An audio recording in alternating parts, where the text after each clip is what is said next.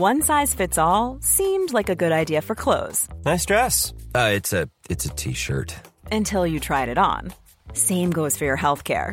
That's why United Healthcare offers a variety of flexible, budget friendly coverage for medical, vision, dental, and more. So, whether you're between jobs, coming off a parent's plan, or even missed open enrollment, you can find the plan that fits you best. Find out more about United Healthcare coverage at uh1.com. That's uh1.com. Déjà Cédric, chic. tu peux allumer la porte, elle ouvrir la porte. Oh là là Je vais là. allumer la porte, oui. La fenêtre, non Le sugar rush, il arrive. La porte qui est sur le mur qui donne vers dehors Attends de la chaudière aussi, s'il te plaît. Ah, la chaudière est allumée. Ah, c'est pas une blague. Ouais, parce qu'il faut de l'eau chaude au rapport qu'il y a une épidémie de gastro. J'ai pas compris le lien, mais ok. Pour tuer les, les, les bactéries Ouais, enfin, elle est pas bouillante non plus, mais bon. Voilà, si vous avez un avis, envoyez épidémie de gastro at mademoiselle.com. Envoyez un petit mail eau chaude, tiède ou froide pour la vaisselle en cas d'épidémie de gastro. Merci. Propulsé par mademoiselle.com.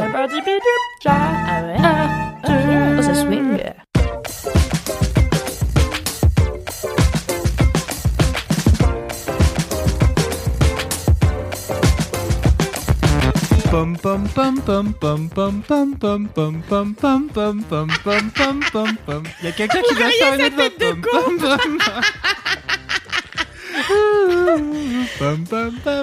J'ai envie que tu vives chez moi, que tu fasses ça toute la journée. Faites quelque chose s'il vous plaît, me laissez pas en galère.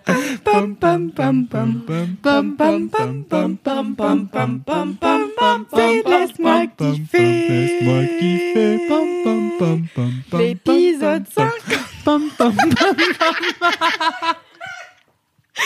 J'en ai marre. C'était une excellente idée. J'en ai déjà marre. Ça fait 1 minute 30. Je pense que tu sais, les intros de Laisse-moi kiffer, plus ça va, pire c'est dans le déclin des jingles. C'est fou. Tout à fait. Mais bienvenue dans Laisse-moi kiffer. On a Bienvenue. commencé cet enregistrement. Bienvenue. Donc c'est l'épisode 53. Bienvenue la brigade du kiff. Comment ça va? Ça farte? Putain, ça farte Ça allait jusqu'à ce que tu dises ça farte. bah écoute, Salut, ça farte Ouais, ça J'adorais, c'était mon truc préféré. Oh Oui, en 2004 comme tout. Il sort pas bientôt le 3 Ah non, il est pas sorti il y a un an. Oui, il s'appelait euh, J'ai cassé le... Attends, Brice Truck, parce que j'ai cassé le J'ai 2. cassé le 2. Je sais pas si c'était le Ah titre non. officiel, mais c'était une vanne de la bande-annonce, non Oui, c'était... une- Ah. en tout cas, c'était la vanne du titre. ouais. C'est Ah. pour ça qu'il y a un 3 et pas de 2. C'est Voilà. parce qu'il l'a cassé. C'est drôle, c'est drôle. C'était vraiment une info dont vous aviez tous besoin. Non, c'est drôle. Soyez pas de mauvaise C'est aussi drôle que à la 2. c'était drôle. Non, c'est pas vrai. C'est une bonne idée, Non. je pensais à ça. Mais est-ce qu'on est pour Pas vraiment. Qui est Moi, le- je suis, moi, je suis pour euh, la, le le 2, ouais. Je trouvais la Ouais, c'est drôle, c'est drôle. D'accord, je suis pour Aladdin 2, voilà. Quitte à faire un Aladdin 2, autant saisir l'opportunité qui s'offre à toi. Mhm. Non, mais franchement, ça aurait été avec un casting de gens euh, pas insupportables, j'aurais trouvé ça drôle aussi. Mais je me suis laissée... Avec Jean du Jardin n'est jamais insupportable en brise de Nice. Jamais. Non. Mais rien ne battra saucisse. C'est vrai. Peut-être saucette. Chaussette. Monsieur compris, Saucette. non, mais Monsieur c'est pas ta Saucette. blague, en plus Monsieur Saucette, le méchant. Il se fait aggro par Louise et Kalindi qui fait Explique-moi ta blague Non, moi je voulais qu'il fasse Monsieur Chaussette qui zozote du coup. Ah ouais Oh, J'ai la meilleure histoire après Bah vas-y. Bah, mais vas-y, écoute, du coup. Attends, faut que je m'en souvienne. Non mais vas-y Fais Monsieur Chaussette qui zozote. teasing. Ok. Ah, c'est super dur de Non. mixer ensemble les trucs. Échec. Euh, très bien, peut-on commencer cet épisode après 8 minutes de euh, live intergalactique? Je, pense, que oui, il est temps. Et euh, nous allons commencer par les commentaires, comme à notre habitude. Bien sûr, j'avais une vie de bolos que j'ai pas réussi à m'envoyer, donc ça sera pour la prochaine fois. N'hésitez pas d'ici là à mettre vos vies de bolos sur Apple Podcast et à nous laisser 5 étoiles car on adore. Voilà. Premier commentaire, c'est le commentaire d'Eva euh, qui dit, euh, je sais pas si vous avez déjà enregistré le prochain épisode qui sortira mercredi prochain. Euh, la réponse est non puisque voilà, euh, c'est maintenant. Euh, ça tombe pile le jour d'une personne formidable qui s'appelle Valentine et qui ne rate jamais un laisse-moi kiffer. Elle vous aime vraiment beaucoup. Et donc, si- Valentine Hi Valentine Donc si vous pouvez lui souhaiter son anniversaire, ça serait incroyable. Eh bien écoute Valentine, Un excellent petit anniversaire. gospel pour toi. Joyeux Pom, pom, pom, pom, pom, Joyeux anniversaire Anniversaire.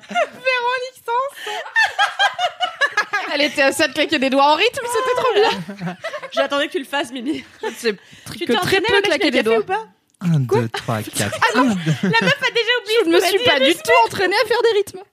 Et sachez-le, je claque très mal des doigts. Voilà, je suis nulle à environ tous les niveaux d'expression corporelle. Non mais là j'ai les mains moites en plus. Enfin je sais, mais que d'une main déjà, pas de la gauche. ça va? Mais je peux pas le faire 12 fois, ça me saoule, tu vois. Et je crois que je le fais pas avec le bon doigt en plus. Ouais, tu vois? Ce son-là, il est clair, il est net. Bah ouais. c'est un vieux genre Tu vois, Je sais pas siffler non plus. Enfin bref, mon corps ne veut pas s'exprimer. C'est comme ça, c'est ainsi. Très bien. Je sais pas siffler. Tous... Tu sais siffler avec les doigts et tout, comme les gars euh, non, qui sifflent des meufs, pas, jamais ouais, Pour réussi. siffler les chiens. Ah, J'ai dit les meufs, mais Bah, écoutez. c'est l'un ou l'autre selon la situation, quoi. Ma mère, elle siffle à l'envers. Fait comme ça. Donc moi, j'y arrive pas. Ah, elle Mais fait la elle racaille, elle fait un... Ben oui, mais en fait, de- sauf que chez elle, ça sort très fort et c'est le son qu'elle utilisait pour appeler notre chien Cheyenne qui est morte. Et aujourd'hui, quand elle m'appelle, elle me siffle comme ça et les gens ont l'air de trouver ça super mal poli, tu vois. Sauf qu'en fait, c'est notre signe de reconnaissance, tu vois. Euh, Si elle, elle gueulait dans la foule, je l'entendrais pas, mais hop, elle siffle et j'accours. Et hop, ouais, les ultrasons font que l'oreille Parfois, de on se Kalindi croise dans la rue dans. Paris et j'entends son sifflet, je suis là. Et c'est ma mère. Sur son Incroyable. vélo. Génial. Qu'est-ce qu'on l'aime. Fais une story avec ta mère qui fait un tuto euh, avec ta meilleure mère. à Excellent siffler Kalindi. Ça va vraiment rendre ta vie formidable à Paris. Euh, donc voilà, tout ça pour dire bon anniversaire, bon Valentine. anniversaire, Valentine. Bon anniversaire. C'était ça à la base. Bon, On part si vite en couille. si loin. Euh, sinon, euh, sinon, oui. Euh, il y a Morgane qui nous écrit euh, sur l'Instagram de Laisse-moi kiffer. Je fais immédiatement pause dans mon écoute de l'épisode 51 pour clamer haut et fort que les poils du nombril des mecs sont la meilleure chose. En tout cas, ceux de mon mec me font vriller. C'est en réponse à ce que tu disais Crop sur top. les crop tops. Ouais. Et, euh, et que euh, tu, tu trouvais pas euh, ça stylé les poils de, de nombril et les poils de ventre. Et bien voilà, nous avons au moins une D'accord. personne qui kiffe ça. Crop Et, top, euh, c'est ça, c'est 9e, cool euh, aussi. 16e Moi aussi, poil je de trouve ça nombril. cool. Ah ouais, toi aussi Ouais, ça me choque pas, tu vois. votre, Ouais, moi non plus. euh, votre poil de nombril, combien de, de Mais en ici plus, moi aussi, Combien de j'ai votes la, la ligne du paradis, tu vois. J'ai des poils euh, entre le nombril et le pubis. Donc, La si j'ai un ligne crop du top paradis. euh, et un jean pataille haute, ça se voit. Oui, la ligne du paradis, car c'est le chemin vers le meilleur endroit du corps. Et oui. La Mais Je chatte. savais pas. Et oui. Je savais pas, je connaissais Mais ça pas se dit la aussi ligne pour du les mecs. paradis. Toi aussi, tu as une ligne du paradis, du coup. Et Ah oui, bon tout à fait. Peut-être un boulevard du c'est la paradis. ligne de l'enfer, genre. Mais- J'ai même pas de réponse. Voilà, c'était mes deux commentaires. Est-ce que vous en avez, vous, de votre côté? Évidemment que non, on ne fait jamais de travail avant de D'accord. venir dans ce podcast. Mais bon, on fait de temps attends, en temps, on il y en se a. dire que la prochaine fois, on check tous un message comme ça, on Non, collabore. mais c'est déjà ce qu'on s'est dit il y a 12 mois à peu près. Ouais, vraiment, l'est Et dit, rappelons ouais. que nous sommes mi-juillet, les vacances vont arriver pour tout le monde la prochaine fois. On ne sait pas quand c'est pour chacun d'entre nous. Donc, il y a encore plus de chances qu'on oublie cette bonne résolution. Ah bah oui. Mais c'était un bel essai. Voilà. Oui, voilà, exactement. De rien, on aura presque essayé de faire notre travail. Oui, c'est pas grave. Écoutez, je propose qu'on passe au Euh, et je propose de faire un jingle moi-même. Car il y a peu de jingles dans la boîte euh, Laisse-moi kiffer euh, at mademoiselle.com. Voilà. Mais dites-le si vous nous aimez pas. hein. Ou dites-le euh, si c'est long de faire des Eh, j'ai jingles. une super idée. On devrait tous demander à nos profs de musique du collège. Non. Non. Ah ouais, si, ouais, Tu monsieur veux que Gros. des jingles à la flûte, c'est ça Mais oui Non, mais c'est la meilleure idée que j'ai eue de toute ma vie. Mais Non. de ouf, si. Ça et l'album sur les banh mi. Ouais, Vraiment, voilà. c'est les, deux- c'est les deux meilleures idées de ma vie. L'album sur les bad c'est quand même mieux. Mais bon. Si, Euh, ouais. Jingle donc- à la flûte. Jingle à la flûte. euh, tu veux faire la flûte, Cédric? Bienvenue dans les mini Voilà. Bravo. Amazing. Incroyable. Je me suis sentie euh, dans une clairière avec un fan et des bébés marcassins. C'était le but, Mimi. Est-ce que ça va être ton mini kiff non, j'aimerais bien que mon mini-kiff soit le jour où j'étais dans une clairière avec un fan et des bébés marcassins. N'étant pas Kalindi, je n'ai pas de mini-kiff aussi stylé dans la vie, voilà. Si t'es Kalindi, c'est une clairière au Cambodge en plus. Et le fan, il est venu manger dans sa main, voilà, bon. clair. Moi, j'ai un chat désagréable, voilà. C'est l'étendue de ma vie animale. Alors, Mimi, quel est ton mini kiff Oui, alors mon mini-kiff, euh, ce qui est pas très courant, c'est une chaîne YouTube, car je regarde très peu de chaînes YouTube. J'ai raté le virage euh, à un moment, il y a quelques années, tout le monde s'est mis à YouTube, moi non, voilà. Au moins j'avais les podcasts, j'étais un peu en avance là-dessus, c'est cool. Donc c'est une chaîne YouTube euh, américaine, donc en anglais, mais il y a souvent des sous-titres en français, qui s'appelle Pop Culture Détective. Et euh, c'est tenu par un gars qui s'appelle Jonathan McIntosh. Et en fait, Jonathan McIntosh, il... je- comme l'ordinateur.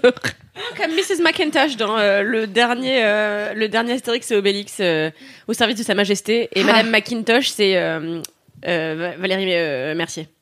Mais je suis sûre que quand tu dis Macintosh, tout le monde pense à ça. Ouais, J'ai dit Valérie Mercier, c'était Valérie ouais Le Mercier, le. Mercier, on avait compris. Ah, il ne coupe pas sa Donc particule. Jonathan McIntosh, moi je le connaissais pas avant, mais il se trouve que je connaissais son boulot puisqu'il a été coprod de la première saison d'une euh, série de vidéos qui s'appelait Tropes vs Women, qui analysait les clichés du jeu vidéo autour des personnages féminins et de comment euh, le jeu vidéo est sexiste du coup. Et en fait c'était publié sur Feminist Frequency, qui était en fait il y a longtemps, il y a une féministe américaine qui parlait de jeux vidéo qui s'appelait Anita Sarkeesian, qui a été très largement harcelée sur Internet, euh, car parfois le monde des gamers bizarrement peu inclusif. Parfois. On avait beaucoup relayé euh, ce qui lui était arrivé sur Mademoiselle, mais je vous dis, euh, ça date de ouais, euh, 2013-2014, je pense.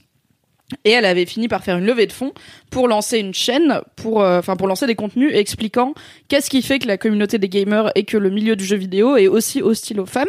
Donc ça avait donné Feminist Frequency. Et elle, elle c'est une, une meuf qui aime les jeux vidéo, donc en soi, elle est pas là pour, euh, pour clasher euh, le milieu du jeu vidéo, même si c'est pas la plus grande gameuse du monde, mais elle s'est fait évidemment rouler dessus.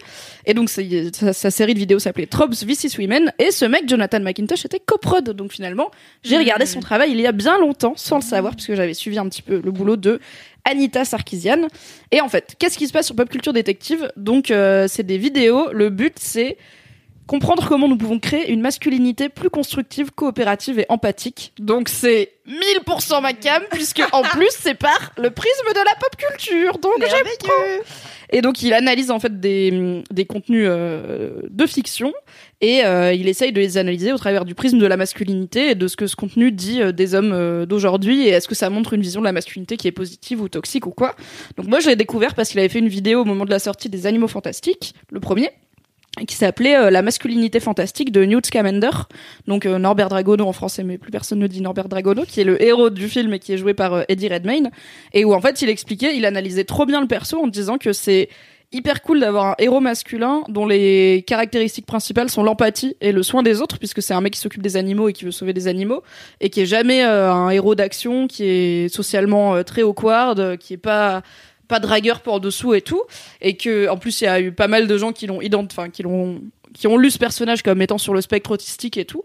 Et du coup il disait qu'il trouvait ça très très bien que dans un film aussi attendu que le nouveau Harry Potter en gros il y ait un héros qui sorte un peu des codes de masculinité. Donc j'avais relayé cette vidéo sur Mademoiselle et ça avait bien plu. Et depuis je me suis abonnée à sa chaîne et de temps en temps je vais regarder.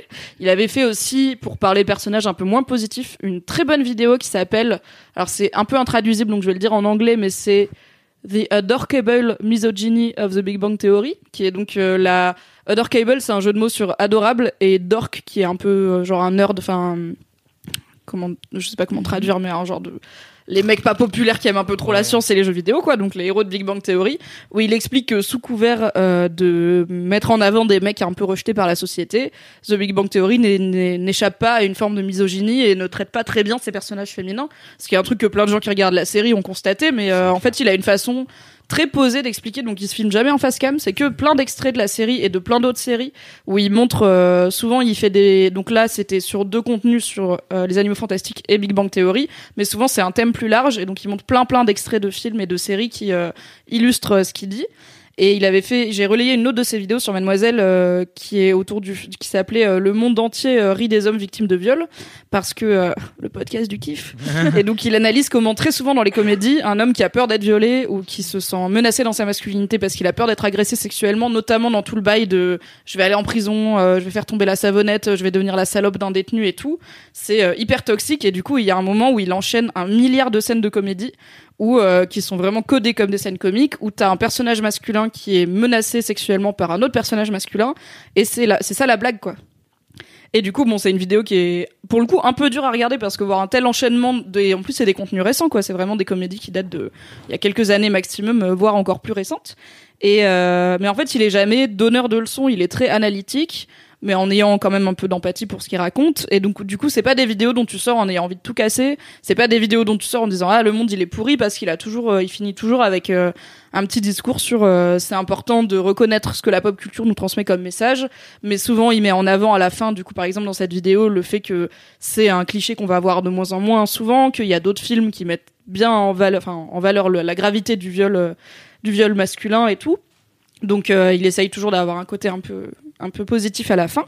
Et là du coup ce lundi soir, j'ai regardé, j'ai enchaîné, j'ai regardé un documentaire sur les incels, donc les mecs euh, qui souffrent de leur célibat et qui parfois se tournent vers la misogynie et la violence. Donc j'ai regardé une heure Oh, de ça, j'ai pris feel good de Mimi. ah mais mon lundi soir il était incroyable. Et après j'ai regardé la vidéo de la dernière vidéo de Pop Culture Détective sur euh, comment le film euh, Shawshank Redemption, donc en français Les Évadés avec Martin Freeman, euh, humanise euh, les prisonniers et en fait comment en fait une lui il analyse ça comme à sa sortie, le, la société américaine était très hostile envers euh, les détenus. Donc il est sorti dans les années 90, je pense, fin 80, début des années 90.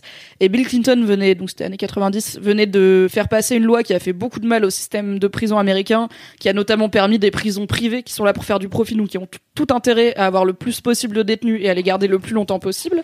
Donc c'est une loi euh, qui a été, même avec le recul, euh, Bill Clinton maintenant il dit c'est moi qui ai signé la loi qui a aggravé le problème quoi.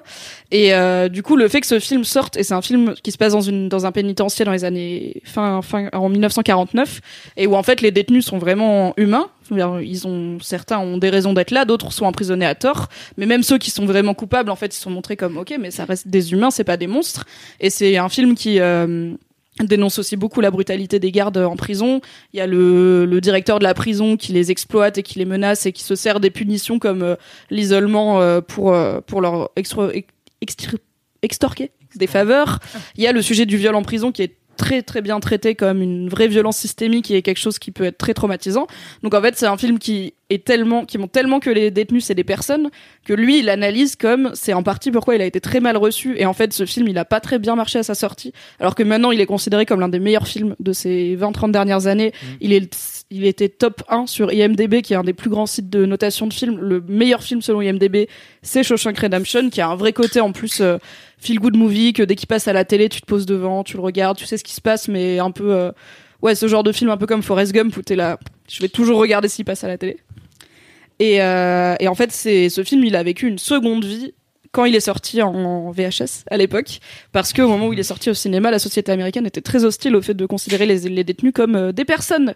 Voilà, c'était un peu long comme mini kiff, désolé, mais du coup, c'est très frais dans mon esprit, et je trouve que c'est vraiment un très très bon contenu. Et du coup, lundi, pour la deuxième fois de ma vie, euh, je suis devenue un Patreon, puisque euh, en plus de mon podcast préféré, euh, The Storm, dont je vous ai déjà parlé, euh, qui était le premier truc pour lequel j'ai donné sur Patreon. Donc Patreon, c'est un truc pour soutenir les créateurs et les créatrices où tu peux donner à partir d'un ou deux dollars par mois. Et plus tu donnes, plus tu as souvent accès à soit tu peux voter pour le thème de l'épisode suivant, soit tu as accès à des groupes de discussion fermés où tu peux parler avec les autres fans, avec les créateurs et tout.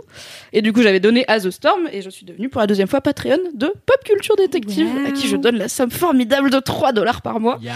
Mais en vrai, pour la qualité du contenu qu'il produit, je trouve que c'est vraiment au-dessus de beaucoup de trucs qui se font sur YouTube et que ça apporte une forme d'empathie qui est, qui est très cool. Et en plus, j'ai l'impression qu'il arrive à créer une communauté assez bienveillante, alors que critiquer la masculinité sur YouTube, euh, enfin la masculinité toxique, c'est pas forcément la fête des commentaires, mais euh, mais voilà, ces commentaires sont cool et tout, même s'il y a forcément des débiles qui viennent l'insulter. C'est très bien, et donc il y a très souvent des sous-titres en anglais. C'est des formats de 15-20 minutes, donc c'est un peu long, mais pas trop. Je ne peux que vous conseiller d'aller regarder toute sa chaîne. Trop C'est bien. trop bien. Ça a l'air trop intéressant. Merci Ouais. Nuit. Mais Bah, moi, mais j'avais découvert à l'époque euh, euh, Trop versus euh, merde, video game Trop, Trop versus Women. Euh, bah via Mademoiselle. Et effectivement, c'était en plus franchement, c'était c'était vraiment trop trop bien ce truc, ça vaut le coup aussi d'y retourner pour regarder ça Oui, en carrément. prime de, de pop culture détective car c'est extrêmement très bien. Trop ça cool. ne servait à rien cette, cette Non, si, c'est intervention. euh. Si, ça servait, c'était utile. Bah, te dénigre pas, on le fait suffisamment pour toi. mon C'est vrai, merci Kalala. Je sais que tu es toujours là dire pour toi. Et ce qui est cool aussi, c'est que du coup, en me dernier détail, en me renseignant un peu sur lui et son boulot, en fait, lui, c'est un mec qui défend beaucoup ce qu'on appelle le fair use, donc le droit d'exploitation des vidéos, euh, enfin de- du contenu qu'il produit à un but non commercial. Et du coup, ces vidéos sont grave utilisées dans des cours à la fac euh, de euh, storytelling, d'analyse sociétale et tout. Donc je me dis, il est, il est vraiment cool. Voilà, cette personne n'a que des qualités. Oui. Alors voilà un bel exemple de masculinité positive. Tout taf, incroyable. Hum, Kalindi. Euh, alors moi, ça va être très petit euh, comme euh, mini kiff à l'échelle euh, de ce dont je vais vous parler, euh, qui est un truc, un compte Instagram qui s'appelle Tiny Kitchen. La transition, elle est fière de son Et c'est le truc le plus drôle du monde. Donc en gros, c'est un compte Instagram qui a plus de 2 millions d'abonnés aujourd'hui et que je suis depuis quelques temps maintenant. Et en fait, c'est que euh, des vidéos de recettes, de, de mini recettes en fait pour les. Genre de bouffe miniature. Ouais, comme, comme de la, di- enfin vraiment tout. C'est ma miniature. passion. C'est Tu absolument les as excités en une demi-seconde. génial. Ah, mais ça mais c'est- m'hypnotise. franchement- les gens, ils ont des toutes petites poils et tout. Oui, c'est ça. un truc de Et en malade. plus, ils font vraiment, après, ça se mange vraiment, c'est-à-dire, ils font pas à partir de, de Ouais, c'est pas de la pâte à tu modeler, de la pâte fimo, Des vrais ingrédients. Et, euh, et donc, en fait, ils ont des mini fours, ils ont des mini poêles, ils ont des mini bouilloires et tout, genre, c'est trop stylé. Et, euh, et donc, tu les vois, en fait, en train de faire leurs recettes. Et euh, bah voilà, c'est pas grand chose à dire de plus, si ce n'est c'est très drôle. Moi j'adore tout ce qui est petit.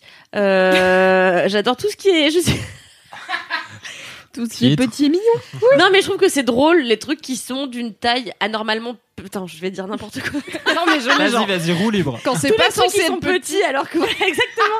Alors qu'ils sont pas censés être si petits, et bah c'est marrant. Truc Bon. miniaturisé, on peut dire. C'est ri- c'est rigolo, à mort. On a Genre montré les ça. poneys, les trucs. Pardon. On a montré ça à Camille tout à l'heure euh, et elle était morte de rire en regardant un mec en train de touiller une casserole. Elle était là. C'était si drôle. Mais parce là. que c'est ses vraiment, gros doigts. c'est vraiment trop mignon quoi. Et, euh, et voilà, donc euh, c'est tout. Vous pouvez y aller. Il n'y a pas que ce compte-là euh, qui propose de la bouffe, euh, des recettes de, de, de bouffe miniature. Il y en a plusieurs autres sur lesquelles je suis tombée, mais qui m'ont moins séduite. En tout cas, là, euh, j'ai donc euh, regardé une vidéo de poté de chou, euh, une autre de bretzel. Et attends, attends, il faut une dextérité dans les doigts qui est dingue, parce que va euh, plier un bretzel, pardon? Non, j'ai dit titre. J'en peux plus. Il faut une vraie dextérité Plier un parce que bretzel. va, va plier un bretzel euh, qui fait la taille euh, d'une- d'un ongle, tu vois, c'est hyper délicat. Déjà, moi, avec un, un gros morceau de pâte, Avec un j'arriverais vrai pas à bretzel. faire un gros bretzel. Alors, tu vois, là, c'est tout petit, et tu vois, eux, ils sont avec leurs petits ongles en train de tout faire bien et tout. Et c'est très rigolo, c'est très marrant, c'est tout à fait addictif. Je peux passer des heures à regarder ça, comme je peux passer des heures à regarder Darcy the Flying Hedgehog, qui est un un hérisson, un hérisson à, euh, à perruque.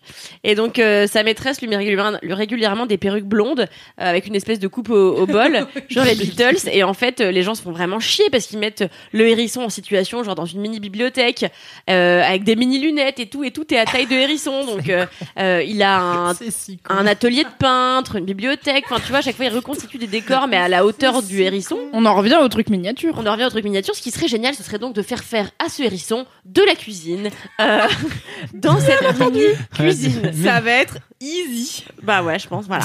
Fais une parmigiana, petit hérisson. Alors le seul truc que j'aurais à reprocher à ce compte, c'est que vraiment, on est dans des recettes extrêmement classiques et que, enfin, je trouve qu'il y aurait encore plus de de, de d'enjeux. Ah, la la cuisine moléculaire et tout. Ah, la snob de Non, mais ce que je veux dire, c'est que là, il y a de l'enjeu, mais ça pourrait être poussé plus loin. Et tu vois, si les recettes étaient un peu plus élaborées, là, souvent, c'est un machin, tu vois, c'est un bretzel ou un taco ou un truc, ou des trucs comme ça. J'aimerais qu'ils fassent, je sais pas, euh, un plat en trois euh, parties. Tu vois, qu'ils fassent un peu Mais le top chef, mais un, miniature, tu un vois. DM de recommandation. hein. Voilà Bah, mon crois. avis pour passer au niveau supérieur avec votre compte. Bah, je crois. Bah ouais, parce que vraiment, en fait, top chef en miniature, je suis sûre, ça ton cœur, tu vois. Boucher euh. ça c'est sûr. Ouais. C'est sûr. Eh bien voilà, c'est la fin de mon mini-kiff. Bah, excellent. Est-ce que juste c'est- à Lyon, du coup, il y a ce qui peut devenir ton musée préféré, puisque c'est le musée de la miniature et des, et des décors de cinéma. Donc il y a genre des robots de iRobot qui, sont, qui ont été utilisés dans le film, mais aussi des Je décors miniatures, robots. mais genre qui n'ont rien à voir avec le cinéma. C'est un double musée. C'est tu payes, mais pour... Alors aucun lien vraiment. C'est C'est pas génial. des décors miniatures de cinéma, c'est des décors, de cinéma miniatures. et des costumes, mais aussi une petite taverne reconstituée comme ça avec un peu la casserole de soupe. le feu. Mais tu sais que quand j'étais à la Nouvelle-Orléans, je suis allée dans un musée. Ça faisait longtemps. Bas. En bas, c'était le musée, enfin, c'était euh, la partie de l'exposition dédiée à l'ouragan Katrina. Donc, pas hyper jovial. Et l'étage du dessus, c'était le musée du carnaval. Donc, euh, Les deux donc, choses emblématiques. La mort, la fête. Voilà, Ouais. c'était très étonnant. Un bon résumé de la vie finalement. Tout à fait. C'est vrai. La fête avant la mort, souvent, toutefois. Ah, dans cet ordre-là, c'est mieux. Tout à fait. Ouais, on sait pas dans l'autre sens, quoi. Je veux pas présumer de ce qu'il y a après, mais dans le doute, fais la fête. Après, peut-être tu la referas. la après. fête aussi, quoi.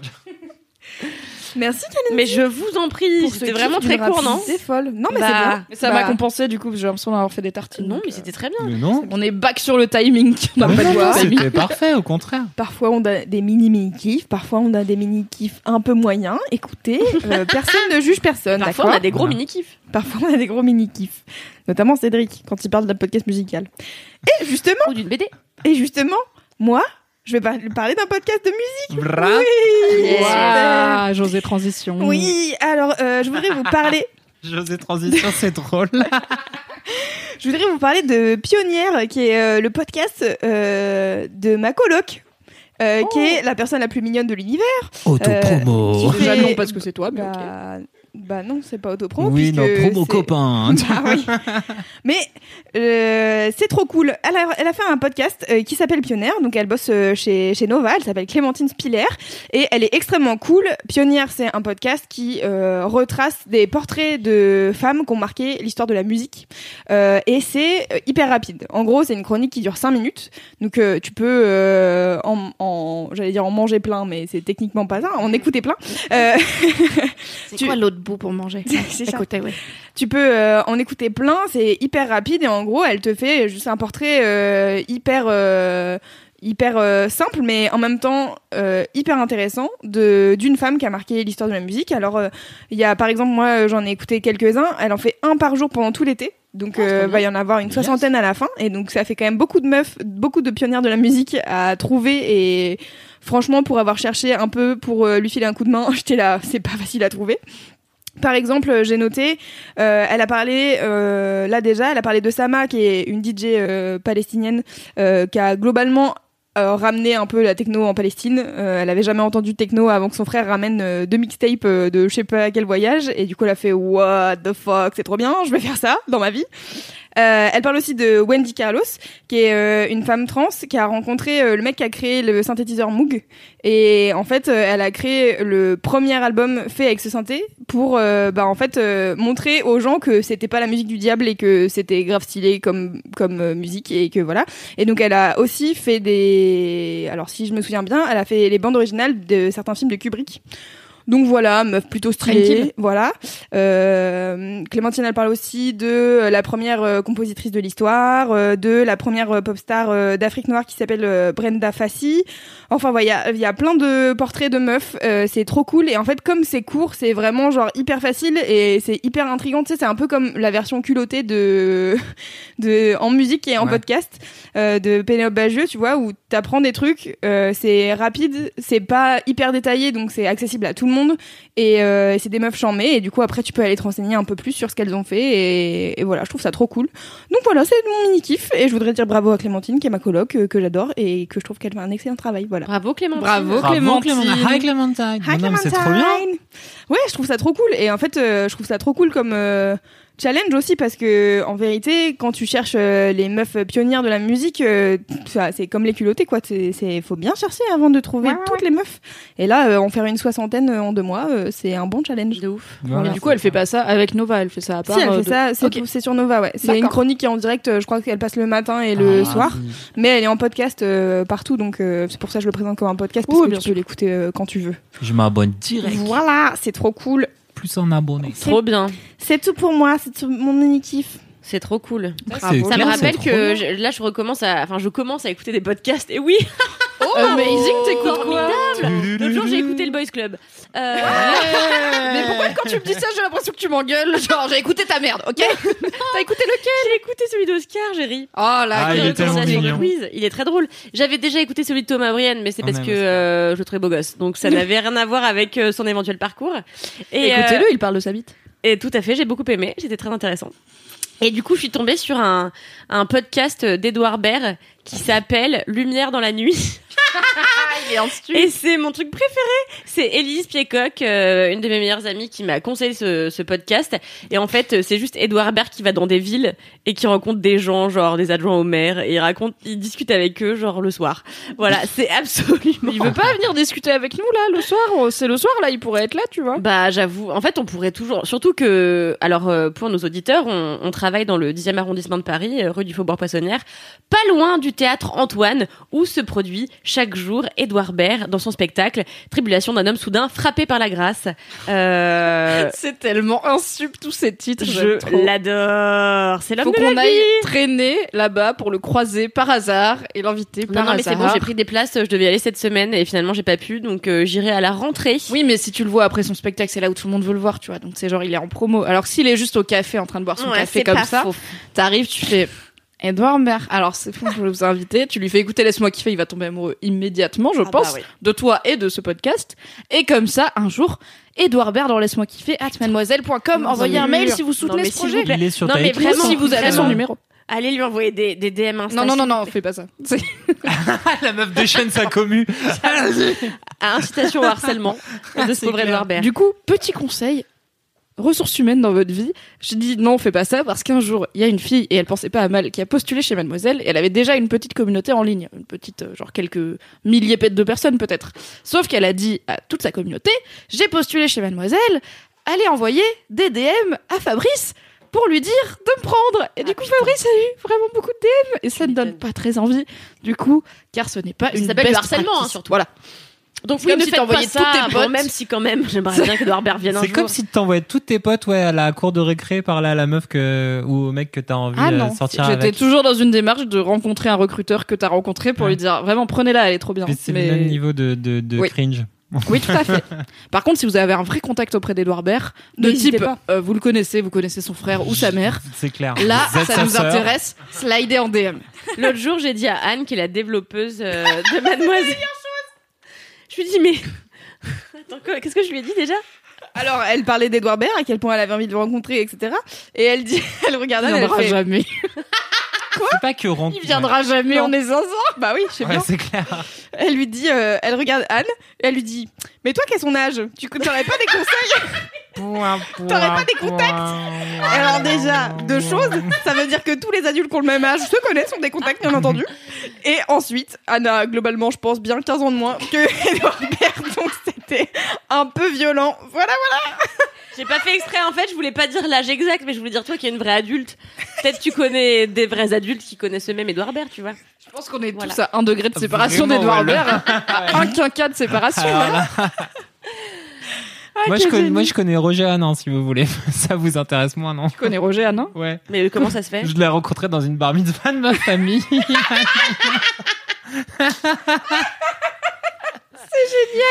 Cette anecdote Ça n'a aucun sens. est probablement la meilleure. il, est, il est moins podcast friendly que Edouard Baird, je pense. Ah, Mais si vous avez Benoît Poulvord aussi. Euh, si, il est plus communiste, par contre. D'accord. Oh, après Roger Hanin, bah, passons à Cédric et son mini. Ah merde, ouais. Euh, oui. Alors, al- en fait, j'ai eu une idée pendant que les gens parlaient. Je voulais faire un mini kiff sur les livres avec des chiens parce que j'adore les livres avec les chiens, mais j'ai pas eu le temps de, j'ai pas eu le temps de le De préparer développer. bien. Donc en fait, j'aimerais que ce soit un truc un peu participatif pour le prochain épisode. Quel est votre livre avec préférés par DM sur Instagram, euh, matfifi underscore. Ouais, je mettrai. Euh, Envoyez-moi là vos livres, de, vos livres avec des chiens préférés. Mais alors, attends, tu veux dire- euh, sur des livres avec les chiens. Alors attends, précise. Une, euh, un livre avec un chien, genre comme t'avais présenté. euh, Ouais, tu vois, il y a Chien Blanc, il y a un Chien autre Blanc. livre que j'aime bien, Mon chien stupide de Fante, où le mec trouve un chien qui est énorme et juste il attaque euh, les gens, mais lui ça lui fait plaisir parce que c'est des cons. Donc Qui va être adapté au cinéma. chiens, voilà. Non. Mm. Bah c'est, mais c'est débile comme idée. J'ai reçu un communiqué de C'est presse un genre, il y a suppo- une semaine. mais ok, bon bah j'espère que ça va être bien. Il y a plein d'autres trucs, demain les chiens, tout ça, tu vois. C'est le, le monde Il faut juste qu'il y ait un chien un peu important dans le livre. Ouais, j'ai des trucs où genre les chiens sont un peu au cœur de l'intrigue. Hmm. Ok. Mais des, des dystopies, des trucs un peu pétés avec des chiens. Comme pas des films, c'est que des livres. Ok. Ouais, des livres, on va faire des, un truc littéraire. Ouais, voilà. Après, on s'en sort pas. Si tu prends tous les films avec les chiens, L'incroyable histoire, c'était quoi l'incroyable voyage. histoire. Voilà, Ah l'incroyable oui. voyage. c'était trop bien. Avec Christian Clavier qui double un chien, c'était trop bien. Ah ouais, C'était. Christian Clavier, mais moi, crois, cette... hein. mais moi cette semaine, j'apprends trop de trucs. Ah oui, parce que t'as appris tellement de trucs sur le roi lion qu'apparemment tout le monde savait. Je sais, attends, du coup, j'ai réoublié. Qui le double euh, Jean Reno. Jean Reno. Parce que donc, Attendez, Kalindi, cette semaine, a fait un article, toutes ces choses que tu ne savais pas sur le roi lion, qui étaient globalement des choses que tout le monde savait. Genre, Elton John, euh, il a fait une musique pour le roi Ouais. lion, les Jean mêmes Reno, deux, il a- deux, Jean pardon. Reno, il a doublé quelqu'un dans le Roi Lion. Il nous fait ça apparemment, c'est ça Oui, Non. c'est ça. Et Christian Clavier, il a doublé qui dans le Roi Lion? Non, dans l'incroyable voyage. J'ai eu Il, peur. il- il double le chien débile dans l'incroyable voyage. Ah d'accord. C'est C'était Chandler qui génial. fait la voix de Simba adulte d'ailleurs dans le Roi Lion. Enfin, c'est Chandler, c'est le, Chandler, le- c'est- le doubleur de Chandler de Friends. Ah, met c'est même pas l'acteur qui joue Chandler. La voix de Chandler, c'est Simba. Enfin, Chandler, c'est Simba si on résume. Too much information. Voilà. Donc, euh, moi, quand j'étais petite, euh, t'as appris quoi d'autre hein, alors après, il y avait Carrey, un, truc euh, qui était que, en fait, je sais pas si vous vous souvenez, mais il y a un moment où Simba il pète un plomb, il est un peu vénère, et il va se mettre tout seul sur une falaise. Ouais. Et en fait, quand il s'effondre, euh, il y a de la poussière qui s'envole dans la nuit, et en fait euh, ça forme euh, le, le mot sexe. Vraiment. Et c'est là où je vois que tu zones pas assez là. sur internet parce que vraiment. Ah ouais, ça fait 10 ans que. Mais je ne savais pas. Moi, j'ai trouvé ça en plus sur euh, IMDb, tu vois, dans les trucs insolites. Alors j'étais là. J'adore cette histoire. IMDb, c'est l'équivalent des enfants de la télé à la télé. non, parce que t'as les, tu sais, t'as les. Si ça arrive là, c'est que tout mais le monde. non, mais t'as la rubrique qui s'appelle euh, Anecdote, Tribeca, euh, là, trivia, là. euh, Trivia. oui, trivia. Tribeca, c'est un quartier de New York. Qui s'appelle. Brooklyn, là, où il y a des, des fun facts. Et, euh, et donc, tu es censé trouver les infos un peu inédites sur le film. Ouais, comme sur Il s'avère que quoi. je ne savais rien du Roi Lion, à part que je l'avais vu cent mille fois, et donc j'ai tout appris cette semaine. Il n'est Ah, jamais trop tard. Mais du coup, les mademoiselles avec une forme d'affection, mais aussi peut-être euh, de, de défiance, étaient là. Mais je pensais que j'allais apprendre des trucs. Mais Kaline dit comment tu savais pas ça? C'est ton travail. Mais mon travail, c'est pas être expert sur le Roi Lion. Dis donc, vous êtes quand même gonflé. Très bien. Donc, euh, toutes ces digressions sur le Roi Lion que- euh, et l'incroyable voyage pour dire euh, que Cédric n'a pas préparé son mini Si, non, et du coup, j'en avais un, j'en avais un de secours. Mais là, je voulais que ce soit un truc euh, Ok, participatif sur alors les chiens. attends donc. Pa- euh, mini kiff. Envoyer des trucs participatif. sur les chiens. Envoyez à Cédric sur son Instagram, madfifi underscore. Livre. Je le mettrai en lien dans les notes du podcast. Vos livres préférés avec des chiens Avec dedans. des chiens. Ça sera Et- probablement ton gros kiff parce qu'il risque d'en y en avoir à peu près 12 500. Ouais, ouais, c'est cool. Vas-y, envoyez des trucs avec les chiens. Voilà, ok. Si je peux me permettre, envoyez pas juste le titre. Envoyez qu'est-ce qu'il fait le chien et Oui. pourquoi Ouais, c'est bien. Parce que des fois, les gens ils font ça et ils te disent. Ouais, c'est tel livre. T'es là, cool, je vais vraiment pouvoir en parler longtemps du coup. Et je, je pense pas que Cédric aura le temps de lire vais- tous ces Non, mais moi, je vais. euh, Franchement, je vais faire un editing de sauvage euh, dedans. Mais Oui. envoyez tout ça. Envoyez des trucs. Voilà. Envoyez les chiens. On Et adore donc, les chiens. Pas les chats. Je suis allergique aux chats. Et du coup, euh, Ton mini kiff de euh, service. du coup, je vais faire un mini kiff euh, court. C'est de la drogue dure pour les accros là de jeux de, de Ah. jeux vidéo sur. euh, Je pensais qu'il allait vraiment parler de drogue. J'adore. On a déjà fait Burning Man C'est trop bien. Dis donc. Alors Ah, bah, j'ai maigri. les accros de jeux vidéo. Non, alors euh, la team Tetris et euh, tous les tous les sauvageons là machin. J'ai découvert la meilleure appli de de Picross du monde entier De sur quoi euh, Même, même moi, Picross. je m'as non, vous avez pas. Picross en fait, c'est un tableau où tu dois remplir des cases. Et sur les côtés, tu as des informations à chaque ligne et colonne. Ça te dit ici, il y a trois cases blanches, quatre cases rouges et deux cases euh, marron. Et après, tu dois faire des croisements entre ce que chaque ligne te dit et ce que chaque Ah, colonne c'est te un dit Sudoku empire. pour quoi. voir. Ouais, un peu c'est ça. Mais du coup, ce qui est rigolo dans le Picross, c'est qu'à la fin, ça fait des dessins. Et donc les dessins, c'est rigolo parce que petit à petit, tu découvres ce que tu es en train de dessiner en pixel art J'ai et c'est l'impression trop que c'est un peu, Littéralement sais, un euh, puzzle, mais ok. Ouais, ou les canevas Et- que tu faisais quand t'étais petite, tu sais. Il y a un côté canevas et c'est un canevas un peu en pixel art. Je cherche juste le titre exact de ce truc-là. C'est Hungry Cat, voilà. C'est Hungry Cat Picross. Et en fait, il est trop bien parce que du, déjà, il y a 3000 Picross dedans, donc vous avez le temps de vous amuser dedans. Et vraiment, franchement. Vous amusez, insistons sur le mot amusement. Ah non, mais j'ai installé ça il y a un mois et je pense que j'y ai passé mes 100 heures. Mais vraiment, genre, je vais aux toilettes, je fais du picross, je suis, je suis dans mon lit, je fais du picross, je suis, je suis dans le métro, je fais du picross en écoutant LMK. Euh, je deviens débile. Et du coup, c'est trop rigolo parce qu'il y a plein de picross, un peu de pop culture. Du coup, t'es là, tu fais un picross et tout d'un coup, tu fais, ah, c'est Wonder Woman, en fait. Ah, trop bien. C'est trop cool. Et en plus, peu, hein. le design de Hungry Cat Picross, c'est que euh, eh ben t'es coaché par un petit chat que tu peux en plus un petit chat trop mignon que alors je suis pas allergique aux petits chats mignons de manga ceux-là c'est les seuls et que tu peux genre customiser parce que tu gagnes des points dans les Picross après tu peux lui acheter des chapeaux et des petits petit, j'ai euh, tellement joué à Neko paf. Atsume, je peux même pas te juger parce que le but du jeu c'était vraiment d'engranger des chats en faisant rien, en mettant des pelotes de laine chez Watt. Donc, je te Même juge pas là-dessus. C'est le seul aspect qui a l'air intéressant de ton jeu, c'est que tu peux customiser un petit chat. Non mais je tiens quand même à euh, dire à Cédric que la dernière fois sur YouTube il y avait un commentaire d'une meuf qui disait merci Cédric euh, de parler de jeux vidéo de geek parce que moi je kiffe ça et donc euh, voilà on est on est trois à faire à chaque Non, fois moi, mais ça, généralement, je suis team c'est vrai. Mais il y a quand même beaucoup d'auditeurs et auditrices qui kiffent donc euh, voilà je ne veux pas Enfin, en tout cas, au moins une. Non, il y a la team Tetris, j'ai reçu une petite douzaine de messages. Vous êtes 12. Dans TDM. 12 plus 1. Eh bien, clair. bravo. 12 Un segment les- fou de l'audience de la semaine sur les millions d'auditrices. euh. Picross. Ouais, et donc Picross. Et en vrai, franchement, si vous connaissez pas Picross, c'est vraiment genre le Sudoku plus 10 000. C'est tellement trop Mais bien déjà, Picross. c'est pas marrant le pseudo. Mais parce que le Sudoku, c'est pas marrant parce que c'est des chiffres. Mais genre, si Alors le là, Sudoku, fais ça faisait des dessins. Genre, tu sais, le Picross, c'est un genre. puzzle qui te piège. Non, c'est genre comme si tu un, un truc genre relie les points, mais avec un peu plus difficile. À la fin, ça Mm. fait un dessin et tu le captais pas au début. Et à la fin, t'es trop fier de l'avoir fait. Mais en plus, t'as cette espèce de truc casse-tête euh, au milieu qui Ouais. qui te rend trop heureux quand tu le termines. Non, mais je comprends le challenge. Et c'est trop ouf. Et vraiment, c'est de la, c'est vraiment de la, de la- de l'héroïne du, du mini-jeu, quoi. D'accord. Et, euh, et donc, euh, en plus, voilà, le design avec les chats à qui tu peux acheter des nobabs, c'est vraiment fantastique. Donc, C'est quand même la meilleure info. Attendez, Il y en à a- combien sur les 3000 Euh, presque 1000. Ah, What? propre en un non, mois. mais je, je, mais de, dingo, dingo, Dingo Picross. cet homme. Comme un dingo. Ça, c'était Cédric qui bug. C'est le Voilà. meilleur truc. Merci Cédric. Voilà. Euh... Ah, mais c'est la mini kiff, c'est les gros kiffs déjà. Ouais. Oh, mais c'est fou.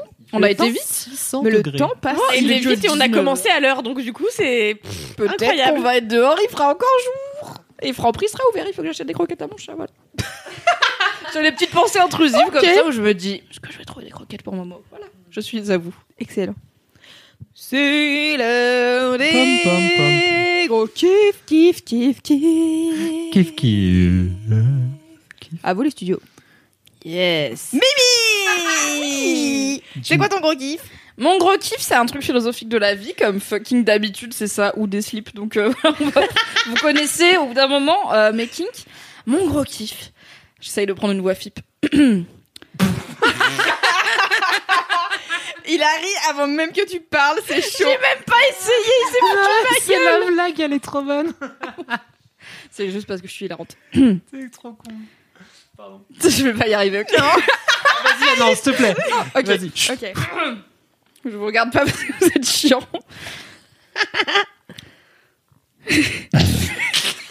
c'est lent.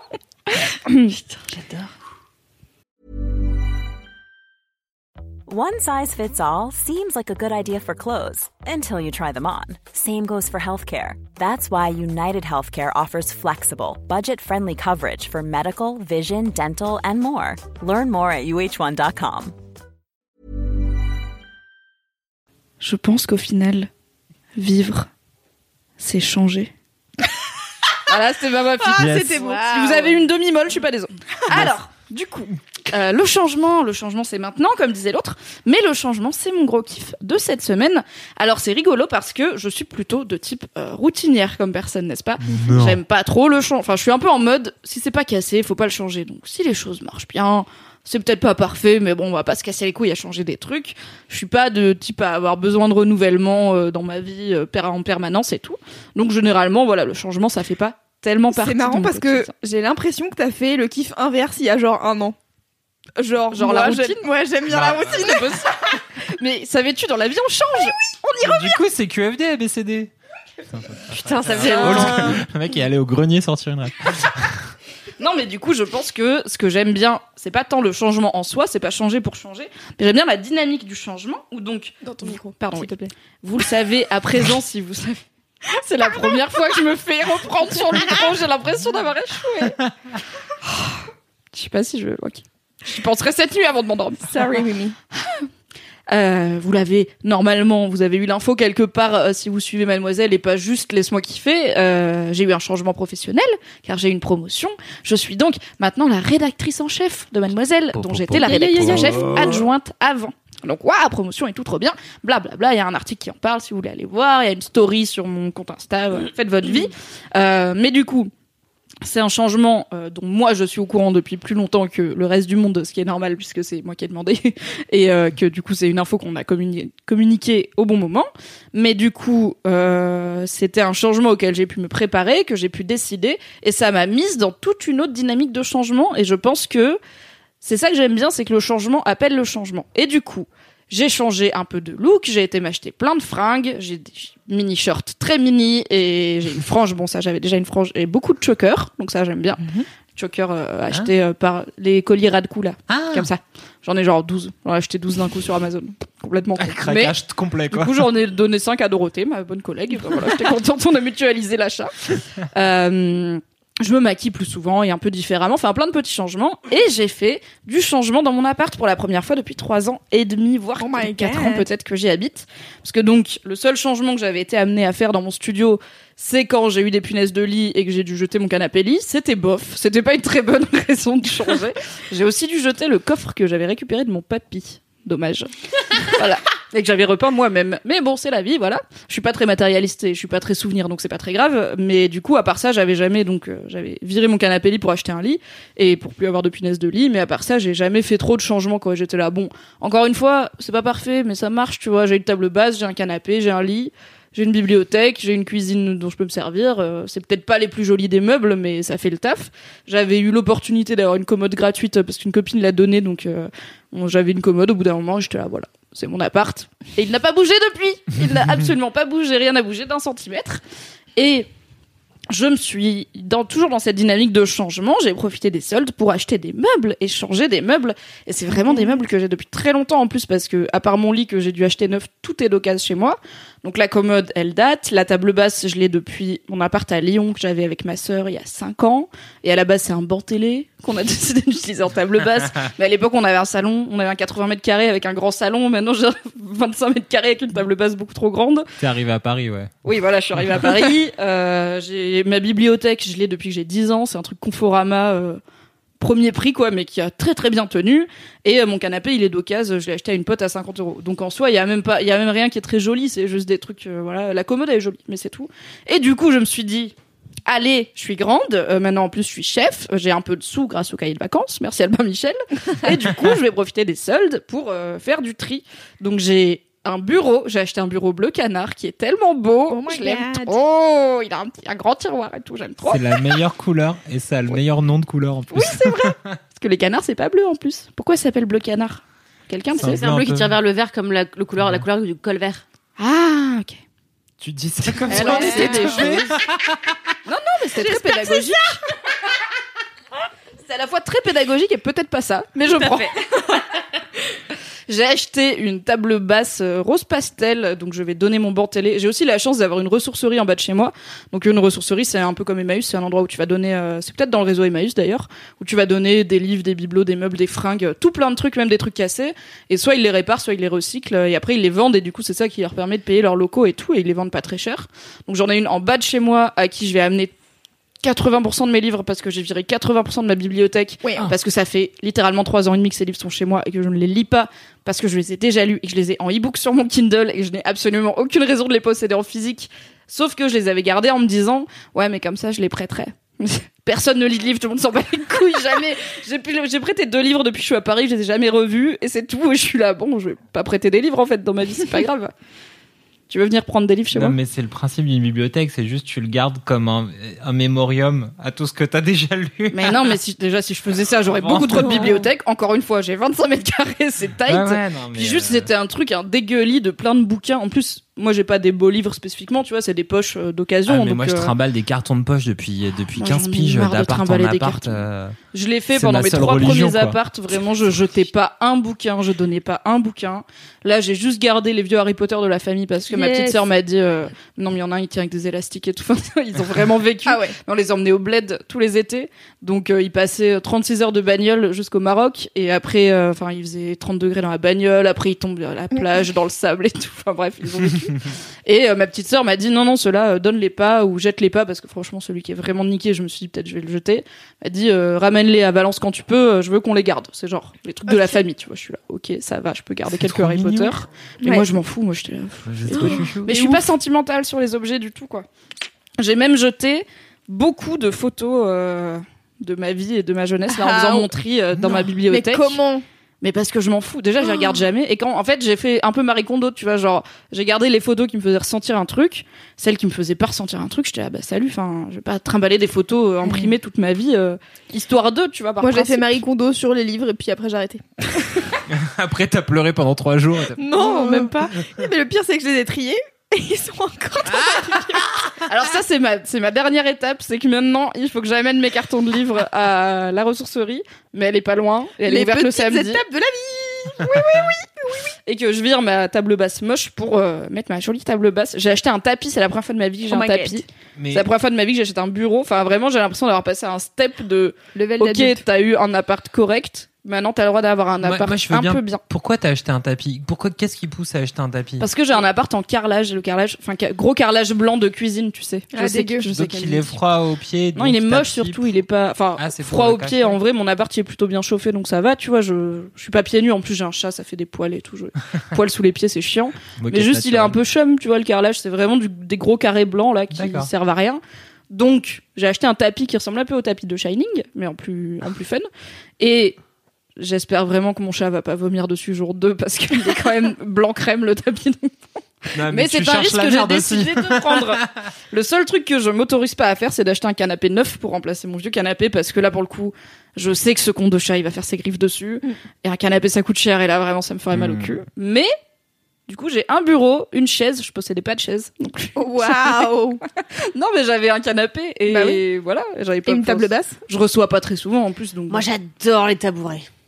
Moi, je déteste les tabourets. J'adore ça. T'as pas de dossier, t'es tout le temps assis. Non, mais j'adore en acheter parce qu'en effet, personne s'assoit dessus.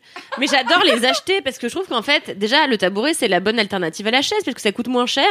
Et je trouve que de ce fait, les gens se donnent plus, tu vois, euh, quant à l'originalité du produit. Donc, par exemple, à côté de chez moi, Ouais. T'as des gens qui font tout en wax et euh, du Hein coup ils ont des chaises, enfin des tabourets en wax absolument incroyables et ils font aussi des pots à cactus en wax. Ouais, alors quoi, explique tu vois. euh, Wax parce que je suis pas sûre que tout le monde sache. C'est ce que un espèce de tissu à imprimer euh, en provenance euh, à l'origine d'Afrique, euh, très très coloré et dont on se sert souvent pour faire euh, des vêtements, euh, notamment des robes, des- enfin des, des pantalons, des, vêt- des vêtements quoi.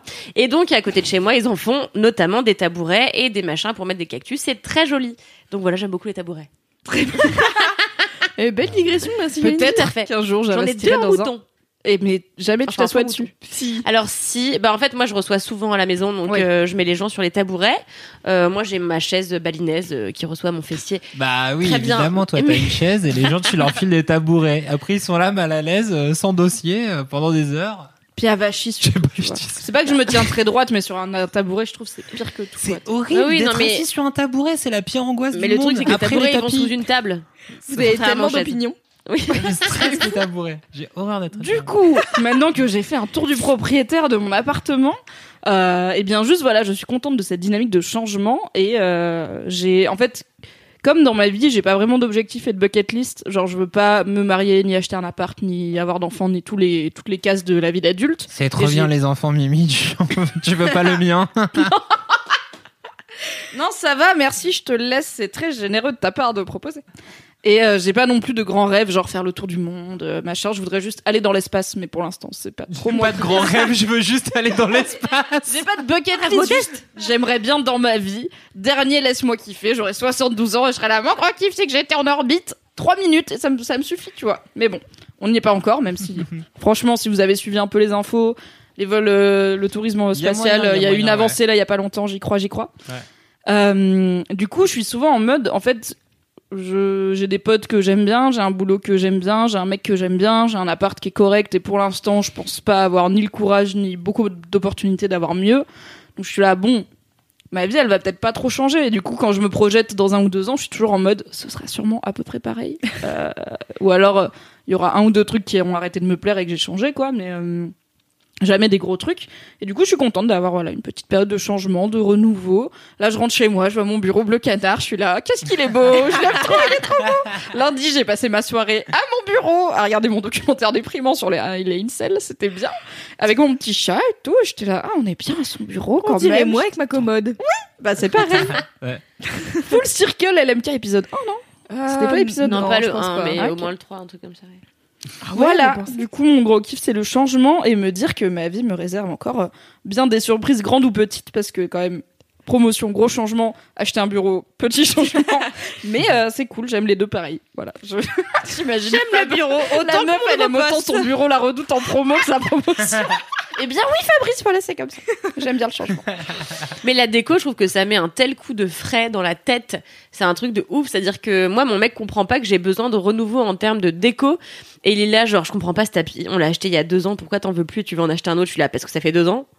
Et il est incapable de comprendre qu'en fait, voir, on se- moi je peux plus le blairer. Genre j'ai fait un caprice à ma daronne pour l'avoir.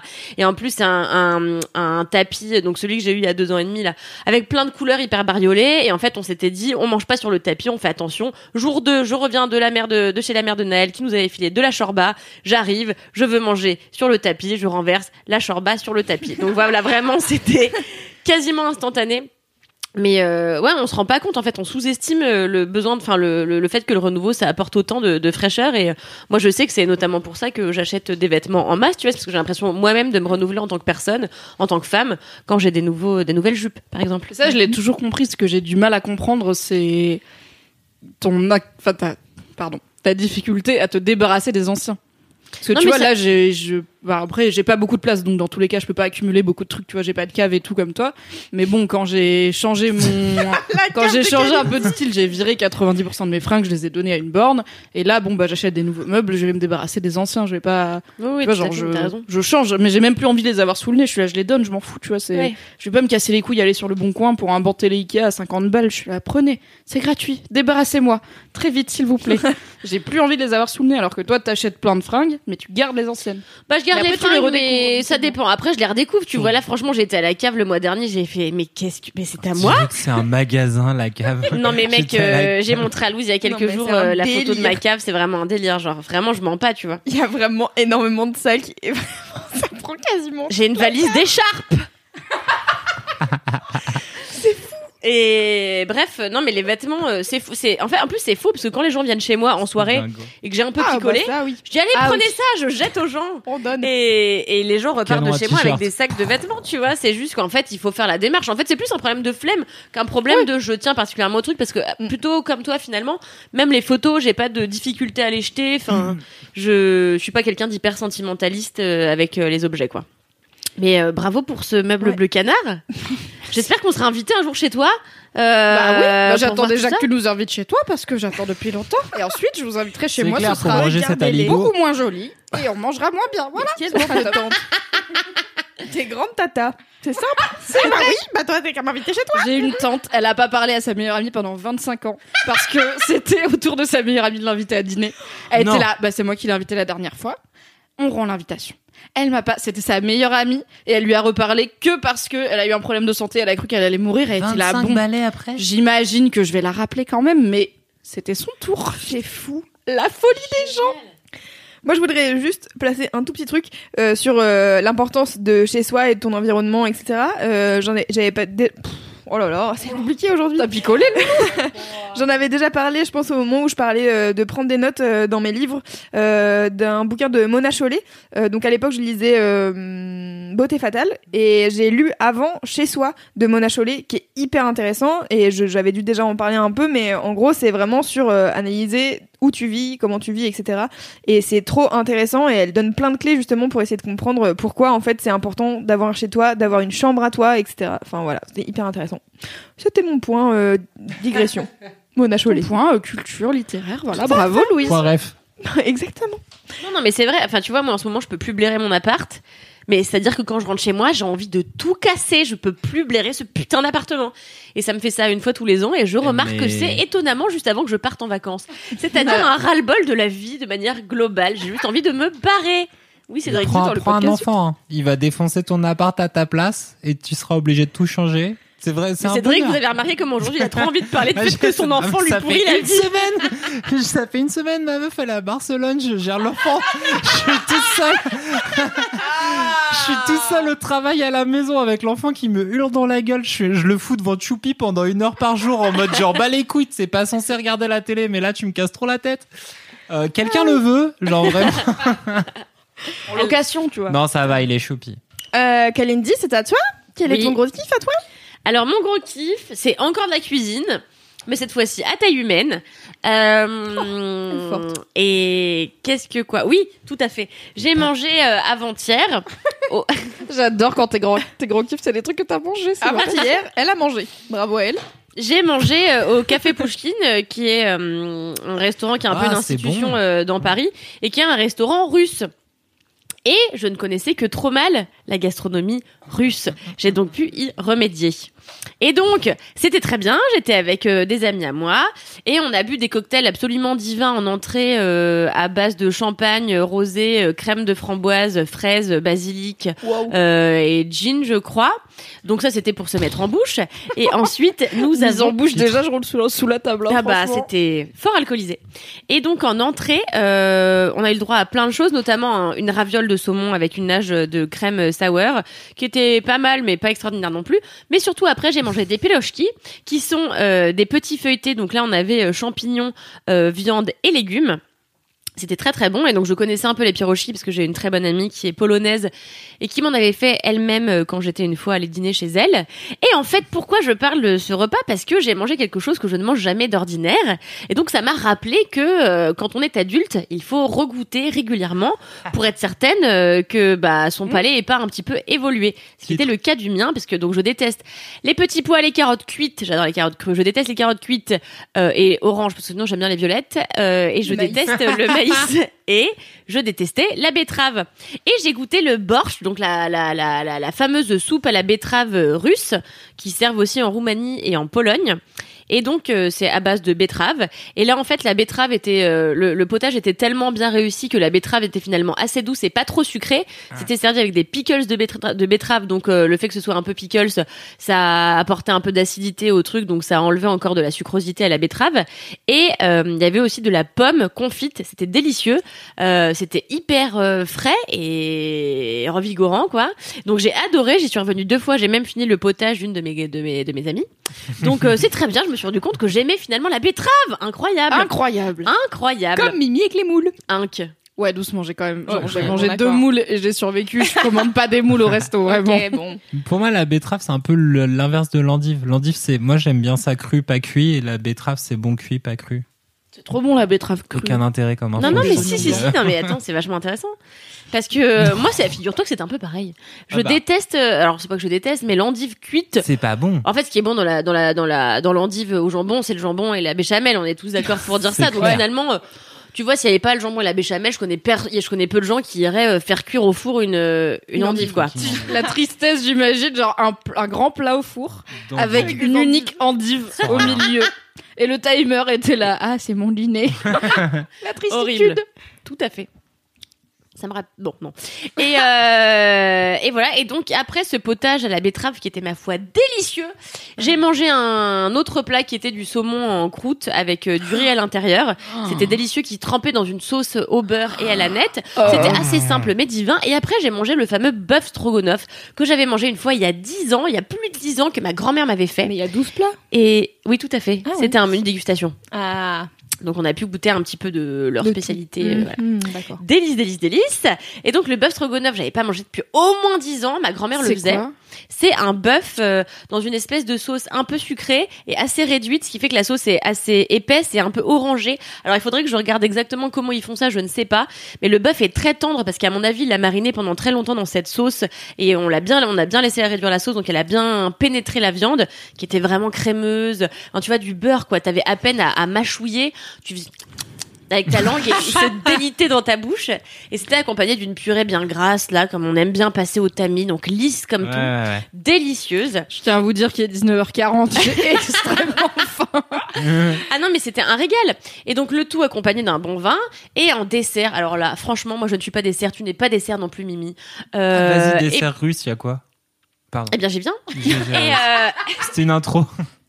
Là, bah, en fait, le café Pouchkine a fait sa réputation de des pâtisseries qui vendaient en réalité, tu vois. Donc, euh, c'est surtout quelque chose qui est connu pour les gâteaux plus que pour euh, les plats Ouais, salés. un salon de thé euh, Et pendant exactement. super longtemps, en fait. Ouais. Et du coup, euh, je m'attendais, j'attendais vachement euh, les desserts et j'ai pas été déçue. Donc en fait, j'ai mangé un machin. Donc c'était une matrioshki, donc en forme de, de poupée russe. Et donc l'intérieur c'était de la crème vanillée, à l'intérieur euh, une espèce de confiture de griotte, euh, le tout laqué. C'était sublime, ça ressemblait vraiment à une Incroyable. poupée russe avec un sablé en base. Et donc tu pouvais hop donner un petit coup de couteau comme ça et tu l'ouvrais et ça s'ouvrait et la griotte coulait. Waouh Délicieux. Donc il y avait ça, il y avait, euh, c'est pas très russe, mais bon, un cheesecake euh, euh, passion mangue coco avec L'intégralité des ingrédients, ils sont jamais poussés en Russie. Il y avait une C'est pizza clair. trois fromages, et dessus il y avait des paillettes un Des peu, euh, c'était sublime, donc des paillettes des comestibles. paillettes sur ton. Tout à Ah fait. ouais. Ouais, c'est bien, ça marche. Mais alors, toujours, qu'est-ce les qu'il fout paillettes. là, ce cheesecake glitter euh, Mais on ne T'as sait l'impression pas. qu'il sort du Midwest, le truc. Bah, complètement. Et puis il y Mais avait aussi un mais- millefeuille au dulce. Donc euh, le Casser dulce qui, les je vous le rappelle, est frontières, le tout quatrième chocolat, le chocolat euh, blond. Et Hein? Quoi? oui, le dulce. On est censé le savoir. Non, je, Comme ouais, le, je veux bien le que tu dulce fasses de un- leche, c'est un Non, chocolat non, le dulce de leche, c'est une crème de confiture de lait. Ah, ça, je me disais, je connais, j'aime bien. Non, le sur le dulce, chocolat blond. Le dulce, c'est le chocolat blond, c'est la quatrième sorte de chocolat en fait. Il y a le noir, le lait, le blanc et le dulce, Et c'est Ouais. qui est quoi très peu Qui est- connu en fait. ouais, euh, qui est, qui a a un un peu une espèce, couleur de euh, Caramel, non enfin... Tout à fait, qui ressemble à, qui a, dont le goût est assez proche du caramel et qui a une couleur, euh, bah caramel. Euh, Voilà, c'est très bon et notamment à côté de notre travail, il y a euh, la pâtisserie Michalak où ils proposent euh, du chocolat blond avec du yuzu. Je connais ton désamour. Ah non, c'est pas toi qui n'aime pas le yuzu et tu dis que Non, j'aime bien. Et pour le coup, euh, les desserts, je suis pas très dessert et pas très, très sucrerie, mais quand c'est à base de citron ou de yuzu ou d'autres euh, agrumes qui ne sont pas du pamplemousse, car le pamplemousse c'est la pire chose. Généralement, j'aime bien parce que c'est pas très sucré, quoi. C'est des trucs où c'est l'acidité qui fait le taf, donc euh, j'aime bien. Voilà. Eh bien, écoute, c'était euh, le tout était divin. J'étais ravie et euh, ça m'a rappelé une bonne soirée. Euh, c'est ça que c'est ça dont je te disais tout à l'heure. Faut que tu me rappelles. Ah, oui. oui. Et euh, en fait, j'avais. Elle m'a dit. Rappelle-moi. Bon job, Loulou. Mais c'est, vous allez voir, c'est une anecdote finalement assez nulle, euh, qui est qu'il y a quelques années, ma meilleure amie m'a invité à dîner dans un restaurant russe, et donc nous avons été toutes les deux. C'était, euh, je me souviens plus du nom, un petit, un petit truc à Paris euh, euh, très sympathique, et donc euh, j'ai bu de la vodka qui s'appelle la Kalinka, euh, qui est une, donc une région en, en Russie, mais j'étais contente de boire euh, un breuvage dont le nom se rapprochait du mien, et euh, et donc en fait c'était une soirée que nous avions passée au restaurant juste après être allé voir Romain Duris euh, au théâtre. C'est dit sinon je voulais. Je sais pas pourquoi dans ma tête j'ai bugué et je pensais que t'étais vraiment en Russie parce que je pense que je réfléchissais à quel point j'ai envie d'aller en Russie et du coup dans ma tête j'ai eu une demi seconde de il y avait Romain Duris au théâtre en Russie genre il est pas si connu qu'est-ce qui se passe? Après je me suis rappelé que c'était à Paris Voilà. Attends, attends, mais t'as très envie d'aller en Russie? Ah, j'ai une grosse période de fascination euh, littérature russe, Dostoevsky Ah et oui, tout, et euh, j'ai très très envie d'y aller. Mais il se trouve que le compagnon de ma sœur étant russe euh, et sa famille étant adorable, il est possible. Enfin là, les- mes parents ils ont été pour le Nouvel An, par exemple, ils ont été à Moscou et à Saint-Pétersbourg. Donc euh, il est possible qu'un de ces quatre, quand j'aurai mis un peu de côté, je je m'invite. Ouais, j'ai envie de chanter. Je savais. Moscou, Moscou. Mais trop bien. Moi, j'ai jamais voulu aller en Russie. Ah, c'est ça me, c'est un pays qui a une histoire très euh, poétique et drama, tu vois, genre vraiment les gars ils sont drama de ouf, et Ah en même temps un peu désabusés, et après ils boivent la vodka, ils sont là, c'est comme ça la C'est vie. Yes, C'est comme ça en Russie. tellement. C'est normal en Russie. C'est normal en Russie. Oui. C'était les vidéos d'Antoine Daniel à l'époque où il faisait What the Cut. Et il y a un épisode que je vous encourage à aller voir qui s'appelle bah, l'épisode spécial euh, Russie. Russie. Et euh, beaucoup de choses géniales, dont des personnes qui se tapent dessus avec des pelles. Voilà. Euh, voilà, je vous encourage à aller voir cette vidéo. Mais toujours est-il que du coup, c'était une très bonne soirée que j'avais passée. Ça m'a rappelé cette soirée. Et donc, on avait été voir Romain Duris qui jouait dans La solitude des champs de coton de euh, Bernard, Henri- Bernard Marie Coltès. Ouais. Euh, sur euh, une histoire de, de drogue dealer. Bon, bref.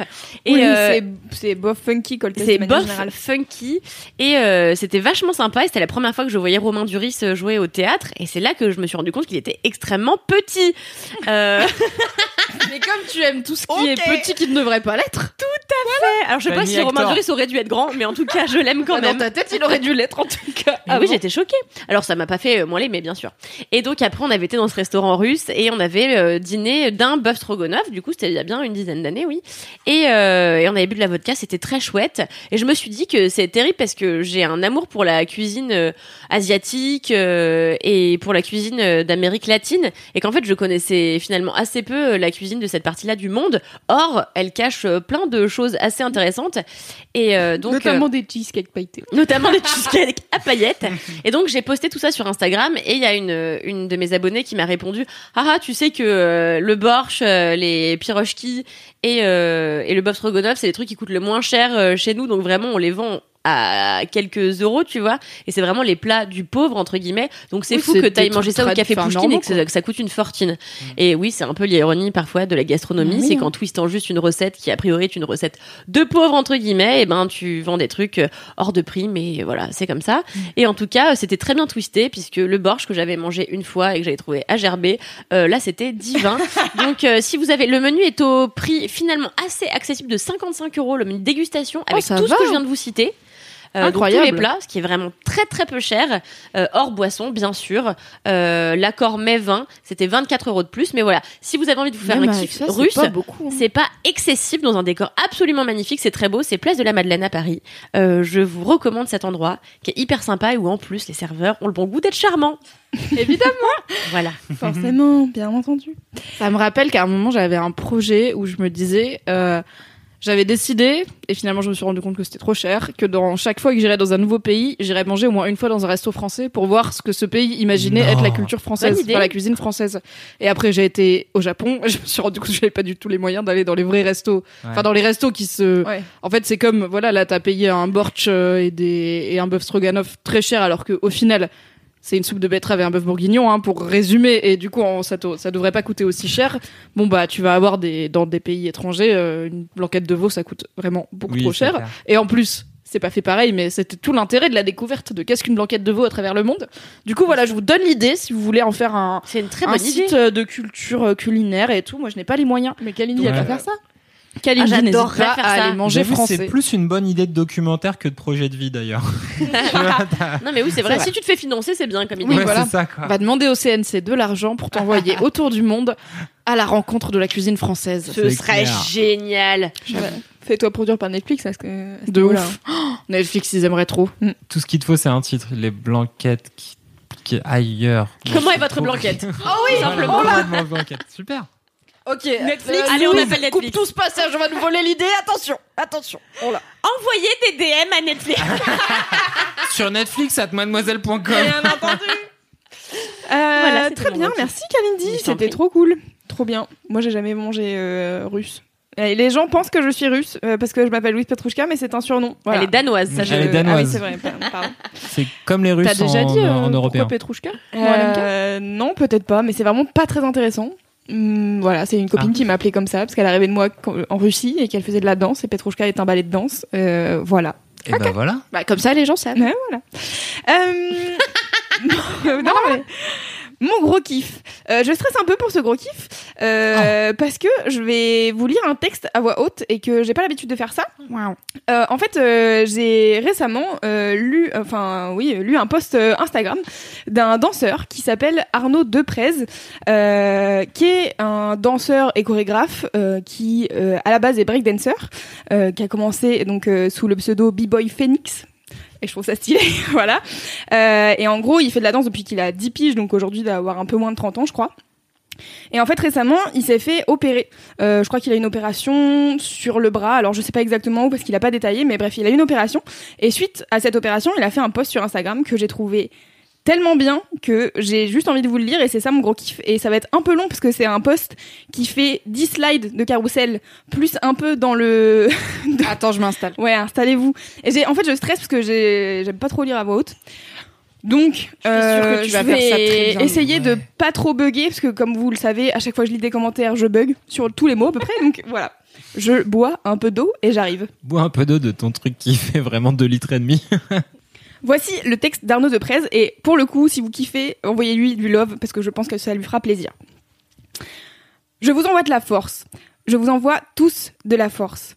J'envoie de la force à tous mes musiciens, mes designers, chanteurs, entrepreneurs, artistes, peintres, mes créatifs, créateurs, danseurs, mes graffiti artistes, chorégraphes, skateurs, glousseurs, fighters, yogi, mannequins, stylistes, DA, DG, comiques, sportifs, make-up artistes, acteurs, photographes, réalisateurs, monteurs, étalonneurs, breakers, sculpteurs, les originaux, les marginaux, les organisateurs d'événements, les scénaristes, les managers, les big girls, les b-boys, metteurs en scène, les incompris, les ingé-sons, les DJ, ingé-lumière, graphistes, les scénographes et tous ceux qui se tapent chaque jour pour rester vrais.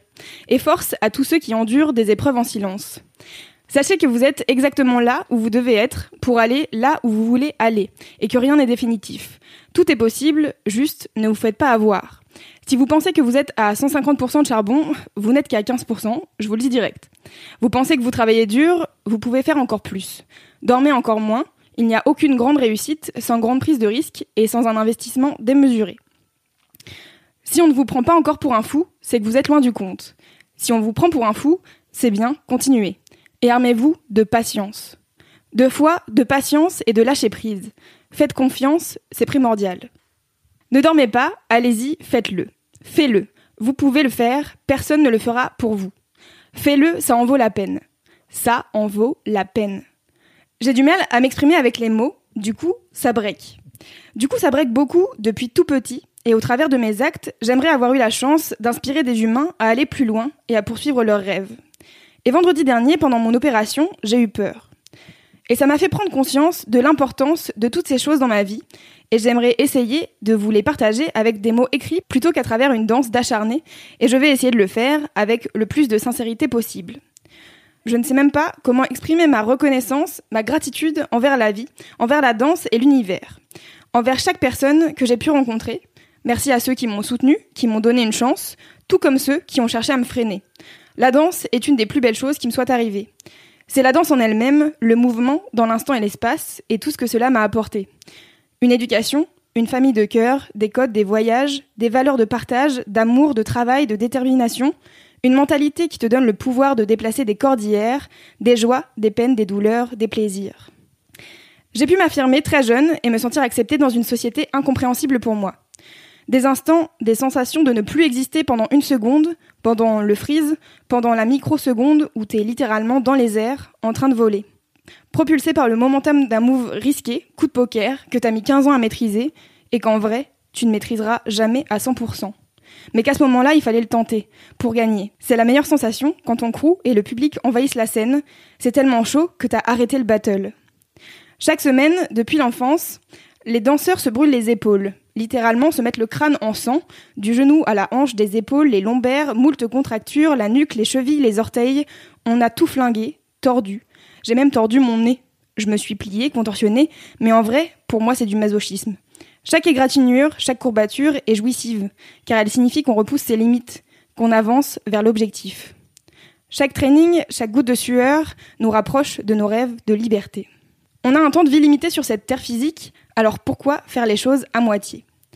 Et ce n'est pas parce que certains cartonnent ou que des gens, entre guillemets, peu talentueux réussissent qu'en faisant mieux, vous méritez de réussir, car vous n'êtes personne pour juger du talent d'un autre. C'est pas à vous de décider, mais au public, et personne ne vous doit rien.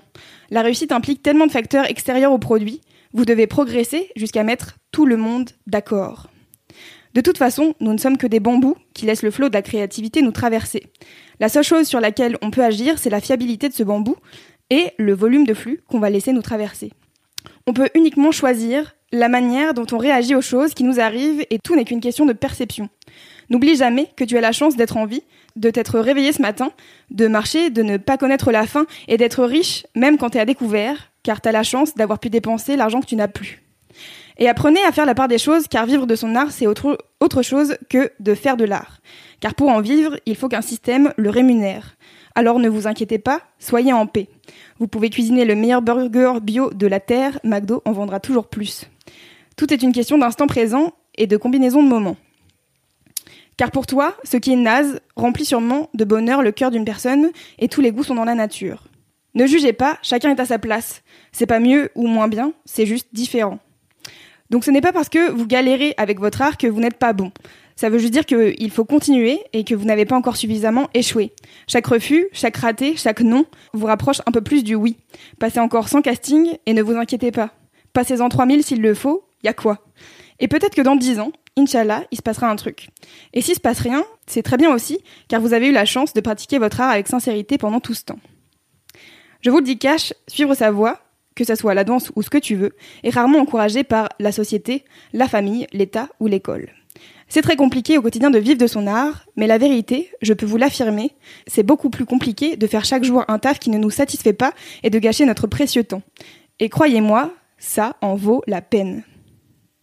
Et n'oubliez pas que l'obstacle est le chemin. Soyez des guerriers de la lumière, CF Coelho, si vous l'avez lu, moi pas. On a la chance de pouvoir faire sourire, pleurer, toucher le public et si ça se trouve, changer une destinée. Transmettez votre savoir, partagez, échangez. Juste un exemple. Combien de fois la police m'a viré quand je faisais des spectacles de rue? Comment peut-on se faire virer de la rue? Sérieux. On se faisait même virer des gares le dimanche quand on s'entraînait.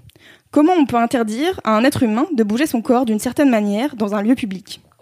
C'est quoi le concept? Il y a un sérieux problème. Et tous ces banquiers qui te rient au nez, ces propriétaires qui veulent rien te louer, ces conseillers d'orientation à deux francs et tous ces gens qui te prennent pas au sérieux, qui te demandent si c'est ton vrai métier et te prennent pour un saltimbanque. Mais c'est quoi cette question? Ça déchire d'être un saltimbanque en vrai? Elle est très révélatrice d'un problème dans le système, où on te donne juste suffisamment pour que tu consommes et continues à quémander pour payer tes impôts. Tous ces policiers qui m'ont dérespecté, c'est ce qui est écrit dans le texte, ou pris, euh, ou pris nos postes de musique, ils écoutent de la putain de musique, sont fans d'un artiste et regardent probablement Danse avec les stars. On dirait que le système est aveugle ou amnésique. Ouvrez les yeux, de l'art classique à l'art contemporain et toutes les formes d'art. Imaginez juste une société sans couleur, sans Michael Jackson, sans James Brown, sans Picasso, sans Da Vinci, sans Booba, sans musée, sans Hermès et sa lyre, sans la danse, sans la musique, sans les hiéroglyphes, les peintures rupestres. Mais tous ces freins ne sont que des moteurs qui doivent te pousser vers le haut, car chaque épreuve, intrinsèquement par définition, est surmontable. Merci à tous les bâtons dans mes roues qui m'ont poussé à trouver d'autres moyens d'avancer. Je me bats contre des blessures depuis que j'ai 14 ans, notamment un spondylolisthésis, j'espère que je prononce bien, qui, menace de, qui me menace de finir en fauteuil roulant si je me cambre trop violemment. Et alors, je vais juste pas me plier le dos en arrière, mais sur les côtés et en avant. J'ai trouvé de nouveaux frises, c'est tout. Il y a des gens qui dansent avec une seule jambe, ne l'oubliez pas. Et je suis obligée, combien de fois par an, d'aller chez l'ostéo, le kiné, l'acupuncteur, le cryothérapeute, l'éthiopathe, l'hôpital, le médecin du sport, et alors? Il y a quoi? Il y a rien. Je suis juste condamnée à avoir des abdos à vie pour maintenir mes lombaires. Fin. On a tout fait. Je dors sur un tapis d'acupressure, jusqu'au magnétiseur, rebooteur, chiropracteur, les ponctions, les hygromas, les mésothérapies, les infiltrations, les déchirures musculaires, les scolioses. Mais au final, on est toujours là, je serai toujours plus souple que le banquier qui ne me prend pas au sérieux, alors que j'ai la même licence en finance que lui, et plus aligné spirituellement que tous les keufs qui m'ont arrêté pour de la danse. Et je suis heureux chaque jour, quand je dois me lever tôt, pour aller en répétition et faire ce que j'aime. Je veux pas prendre de vacances, je m'en tape complet, si je pouvais danser plus, je danserais encore plus. Ne lâchez rien, l'univers est grand, Dieu est grand, et ceux qui font les bonnes choses seront récompensés, nous sommes des phénix, Voyez toutes vos épreuves comme une manière de progresser. Soyez reconnaissant pour chaque seconde qui vous est offerte. Croyez en vous, croyez au pouvoir de la visualisation. More life, more love, spread the word. Voilà, c'était long, mais c'était ça. Voilà. Franchement, t'as pas choisi le texte le plus facile à lire pour une meuf qui aime pas lire à voix haute parce que le bail des genre de tous les trucs, genre l'acupuncture, oui. l'éthiopathe et tout. Je te laisse, c'est quoi l'éthiopathe? Le cryothérapeute. Je sais pas. Euh, voilà, en fait, j'ai lu ce texte et en fait, je trouve il y a des trucs avec, qui, avec lesquels je suis plus ou moins d'accord, etc. Mais en fait, je trouve que c'est la forme, l'importance du fond sur la forme. Pareil, le texte est plein de, fautes d'orthographe et tout, mais je trouve que c'est pas grave parce que je trouve que ce qu'il raconte est hyper fort.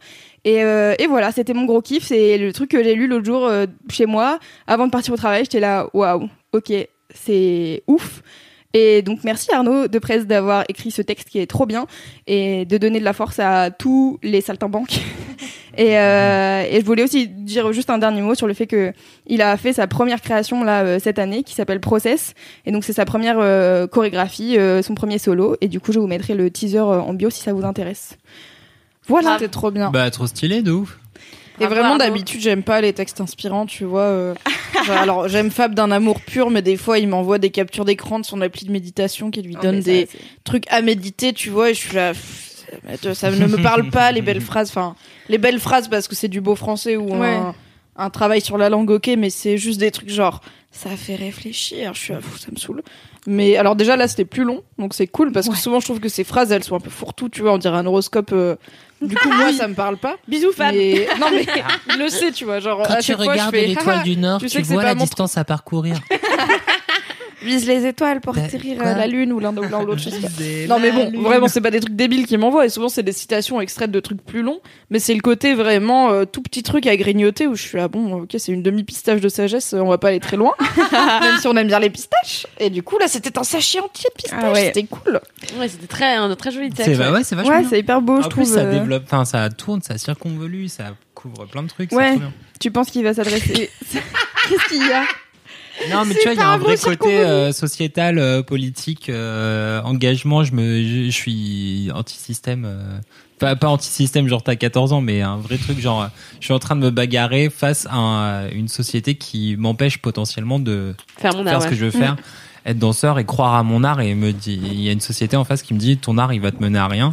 Et en fait, j'ai le courage de dire, euh, nique-toi. En fait, je pense que ça peut me mener quelque Mm. part, ne serait-ce qu'à Ouais. vivre. ma Mais vie. je trouve ça, en fait, je trouve ça aussi beau le message sur. Bah en fait, euh, arrêtez de vous comparer aux autres. Euh, Ouais. En effet, ce qui apporte du bonheur à quelqu'un peut, vous pouvez Ah. trouver que c'est de la merde, mais bah en ça j'ai trouvé ça très bien, ouais ce truc de en fait s'il y a des gens moins talentueux qui sont plus connus, c'est juste que le public les aime bien et si le public les aime bien, C'est que bah, désolé hein, mais c'est ça qui compte à la Ouais. fin quoi. Donc euh, vous allez peut-être moins bien en vivre Ouais, mais après, et parce à que, ouais. essayer. C'est parce que tu vis si t'as, si, enfin, tu vois, oui, a priori, forcément- avec ton art, tu vises pas forcément que le public t'aime bien, tu vises. Non, mais je pense que tu Ouais. peux devenir euh, aigri, tu vois. Si toi, Ouais, t'as l'impression de t'être donné et d'avoir. Je pense que, quand bien même l'art c'est subjectif, t'as, dans la danse par exemple, t'as une partie technique où tu sais quand t'es techniquement plus Ouais. fort que quelqu'un d'autre. Ouais, bien sûr. Du coup, si t'as plein de gens techniquement qui ont moins bossé que toi ou qui sont moins euh, euh, rigoureux dans leur, dans leur mouvement et tout et qui sont plus connus, t'es là. À quoi ça sert que je me sois cassé le cul à devenir techniquement fort? Bah, Ouais. peut-être qu'ils ont une forme de charisme que toi t'as pas Ouais. ou, ou qui sont plus dans l'air du temps que toi, tu vois. C'est. Mm. Ça peut être, ça peut être un truc qui rend aigri, mais justement, ce qu'il dit, c'est, ouais. c'est pas grave, fais ton art, c'est pas, c'est pas ce qui compte, quoi. Ouais. Tu vas pas râler sur les gens parce qu'ils aiment bien un truc. Non, mais après, ouais, au fond, t'es inspirant pour les gens qui aiment ce que tu fais. C'est ça. enfin, C'est ça le c'est un peu le, ouais, le, le fond, quoi. Voilà, c'était mon gros kiff. C'était C'était très intéressant. trop ultime. Et t'as bien lu pour quelqu'un qui aime pas lire, Bah dis donc. Non, dis mais ça donc, me stresse, tu vois, genre j'arrive pas à avoir un souffle correct, mais c'est normal puisque je ne fais jamais ça. Dû euh, J'ai pas ta appris à voix le faire, FIP. c'est tout. Comme. Exactement. Tenir la voix fibre sur 10 slides, plus la description avec des mots, là, genre éthiopathe, euh, c'est chaud, hein. Cryo, cryopathe. Cryo- Éthiopathe. La cryothérapie. Il y avait, euh, ouais. Cryothérapeute, ouais. Par La le froid. cryothérapie, c'est la thérapie par le Grec. froid où ils te mettent dans des machins et ils descendent ton corps jusqu'à, euh, ils te mettent dans des températures qui vont jusqu'à moins 100 degrés. Mais et non, mais tout. c'est criminel, tu vas en prison si tu fais ça. Et en fait, c'est ce qu'on utilise pour des sportifs de très haut Non. niveau pour Bien leur sûr. relâcher les muscles, et c'est bien sûr, Ouais. ouais. Hein Bah ouais. Tu le saurais si t'étais sportif de très haut niveau. de- Moi, je pensais que c'était un truc de Philippe Cadic, tu vois. Non, mais c'est mais- pas la cryogénisation, genre ils sont pas dead, ils sont Ça pas. commence par Hypernatus Ah putain. Ah, on est passé de Philippe. Cadic à Louis de Funès très vite. Je connais peut-être pas le roi Lion très bien, mais je connais vachement bien Louis de Funès, voilà, niquez-vous. C'est trop bien, Hibernatus en plus. bref. fait un article 4 trucs incroyables que je ne savais pas sur Louis de Funès. Il faisait de la comédie. Le salut. Ah ouais. Ce headshot pour rien. Trop méchante. Mimi. Je vais t'appeler Myriam jusqu'à la fin de tes jours. Oh non, j'ai perdu mon privilège, Mimi, c'est chaud. J'espère que j'ai rendu un minimum honneur euh, au texte, mais je vous invite Oui. à aller le lire euh, sur Instagram, Tout à euh, car je ne suis pas interprète. Rappelle de son nom. Arnaud Durez. Arnaud Deprez. de Prez. Du Je coup, mettrai on peut, on peut Hâte, lui donner Arnaud du love, il va Oui. pas nous détester. Envoyez-lui du love, euh, je pense que ça lui fera plaisir. Euh, je mettrai son compte Instagram et le teaser de son spectacle en note de ce podcast. Voilà. C'est l'heure du gros kiff de Cédric, je crois. C'est ça. C'est dur de passer après Loulou là. Mon, mon gros kiff, J'espère que c'est genre- émouvant. Bah, c'est clairement pas émouvant. si, c'est Putain, émouvant C'est de encore ouf. un connard qui fait du vélo euh, avec des pixels. Mais vraiment, Céleste, il en a parlé une fois et t'es resté bloqué dessus, quoi. Je crois que c'est la fois où je me suis le plus ennuyée. Mais, je parce que que le pense que premier épisode, hein. Une découverte totale pour toi, c'était un jeu vidéo très dur sur la dépression et ça intéresse les gens et du coup ça t'a marqué à vie quoi. Avec une enfant dans les montagnes. Bref. Donc ça n'est ça n'est pas de dépression et ça n'est pas non plus non, euh, inspirant, c'est autre chose. Mais est-ce ouais, que c'est un jeu clairement vidéo pas. euh, ça peut être un jeu vidéo. Tu sais, genre on dirait qui suis-je? Alors, je suis un. Je suis un personnage de fiction. Je suis de un orphelin l'univers de manga Marvel. vivant Non, non. dans une ville un petit Ah, peu il te fait- post-apo. Ah, mais c'est un vrai On le quiz fait en vrai, ouais. Je suis un personnage de fiction de l'univers Marvel. Je suis un adolescent qui a été mordu par un animal à huit pattes. Je suis 4 points pour Mimi. Bravo Mimi Ah, Merci, c'était grave dur. Il y a tellement de- d'ados dans Marvel. T'auras le droit de dire touchez-vous bien qui kiffe à la fin. Écoute, tu sais, Ou alors je tu pense peux que je mérite pas ce droit et que j'ai vraiment envie de le donner à quelqu'un qui le mérite plus. Comme par exemple l'intégralité des autres gens présents dans cette pièce. D'accord, Super. Sinon, merci. une encyclopédie Larousse en 18 volumes. Oui Toi qui aimes bien garder les livres en plus. Alors, ouais, non, c'est Spider-Man. En fait, bah, y comme la dernière fois, j'avais fait euh, Parasite. Parce que c'était le dernier film, le deuxième film que j'ai pu voir de cette année au cinéma. et le troisième film que j'ai pu voir cette année au cinéma, c'était Spider-Man. Euh, parce qu'en fait, From Home. ouais, Le ouais, le nouveau Spider-Man, celui qui est sorti il y a un mois. Spoil pas, frère. Ouais, pas, c'est je pas spoil pas. donc le film et pas le dessin animé dont Fabrice a parlé dans un épisode précédent. Je exactement. vous mettrai en lien. Et en plus, en parallèle, je joue un peu aux jeux vidéo euh, sortis sur PS4, mais il y a un an, mais qui est doublé par Tom Holland, qui est l'acteur qui joue Spider-Man dans le MCU globalement, et donc dans les MCU, le Marvel, Marvel Cinematic Universe.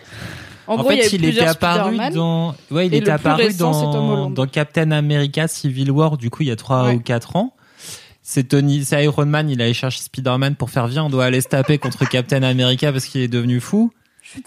La Bref. tête de Loulou quand t'essayes de résumer. Et en fait, en gros, c'est le nouvel c'est acteur plus- qui joue Spider-Man. Oui, d'accord, bah ça j'avais années. compris. Hein. Vous Et n'êtes pas il est de me trop faire cool. la- Mais en fait, Tom Holland, c'est ça qui est, moi, je le trouve trop cool. C'est Il est vraiment, tellement euh, chouette. Il est adorable, il est choupi comme tout. Et franchement, Mais il, bon, On dirait qu'il a 8 ans et 2 jours. genre. Mais il a un peu l'air d'avoir il a un peu 14 l'air, ans, en ouais. vrai. Non, et puis surtout, il efface enfin Toby Maguire, qui était le pire Je Spider-Man de Ah, tes l'histoire de l'enfer. Andrew Garfield, Il c'était était le malade. Le charisme Ah oui, il était pas- Il a mais l'air personne d'avoir n'a vu, Maguire, il est tellement mimes. Mais personne n'a vu les films avec Andrew Garfield aussi, c'est ça le truc. Mais parce que c'était le pire, ça Il est n'intéressait sorti pas. avec Emma Stone. C'est ça le truc.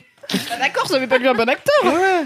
Alors que Toby Maguire, il a harcelé la meuf qui organisait des, Yes. des tournois de poker. Euh, Non, pas lui. Je crois qu'il était pur. Attends, il est mis tout, euh, Toby Ah ouais, il est problé... mais il est problématique parce qu'il a l'air d'avoir une addiction au jeu euh, vénère. Mais il y a Mais eu qui un n'a pas film- d'addiction ici? Il y a eu un film de Guy Ritchie sur euh, cette meuf-là qui organisait du coup des tournois On s'est de perdu, on s'est Est-ce perdu. qu'on peut Go back? Et Tom en fait, Holland. t'avais Mi- Michael Serra qui jouait Toby Maguire. Tom Holland. Je l'adore. On Et revient du sur coup, Tom Toby Holland. Maguire nul, euh, Tom Holland vraiment très bien comme Spider-Man. Et en fait, moi, j'aime pas trop les personnages Marvel habituellement. Je suis plus de la team un peu DC Comics parce que vraiment euh, entre T'aimes bien Batman. les personnages et- manichéens et pas très intéressants? Non, mais je trouve que Batman, il est un peu plus stylé que Captain America. Et Batman, que, c'est un mec qui a dit daddy effectivement, issues et qui veut pas aller voir un psy, mais ok. Bah ouais, bah alors Captain America, euh, on peut le résumer. C'est un mec qui a raté l'intégralité de sa vie et qui est obligé de vivre dans un monde auquel il est complètement inadapté, mais il n'a pas de solution simple comme aller voir un psy et financer les services publics de Gotham au lieu d'être un justicier masqué. Mais d'accord. Bah du coup, c'est un justicier masqué qui arrive trop tard et qui Mais est tout là le monde genre. sait qui c'est oh, Captain America. Et puis mon copain, euh, ça fait trois, dans trois. Bref, on s'en- c'est vraiment des s'en bat les Et donc, sinon Spider-Man. Désolé, j'avais envie de me taper avec toi, c'est Non, et en plus, je préfère les méchants d'ici, tu vois. Genre, franchement, Les le méchants, oui. Joker euh, versus 100%. le bouffon vert, il y a pas, il y a juste pas photo, quoi. j'avoue. et euh, des- c'est vrai que je suis plus euh, team DC Comics, sauf pour Spider-Man, parce que j'aime bien Spider-Man. Et franchement, honnêtement, pourquoi? Parce que c'est un ado qui balance des vannes, mais vraiment des vannes bien cheapos, mais marrantes. C'est pas tellement un cool kid Spider-Man. quoi. Non, il a c'est vraiment un- ce côté c'est un genre euh, de c'est ton pote marrant mais où des fois il te gêne t'es là mais hey, C'est ça. pourquoi t'as fait cette vanne? Et je trouve qu'en fait, le reboot Spider-Man, là, les, derniers, les deux derniers films de Marvel, donc le premier, c'était, je sais pas, il y a 2-3 ans, euh, Homecoming, Oui. Qui était super bien, parce que déjà, il y, a Michael, il y a Michael Keaton en méchant, et que Michael Keaton Mec en t'as pas le vrai... droit de dire que c'est ah si on sait que c'est le méchant Si, bah, on sait que c'est le alors méchant vraiment, bon. scène numéro 1, il est méchant, Pardon, c'est pardon, Michael j'avais oublié. Keaton.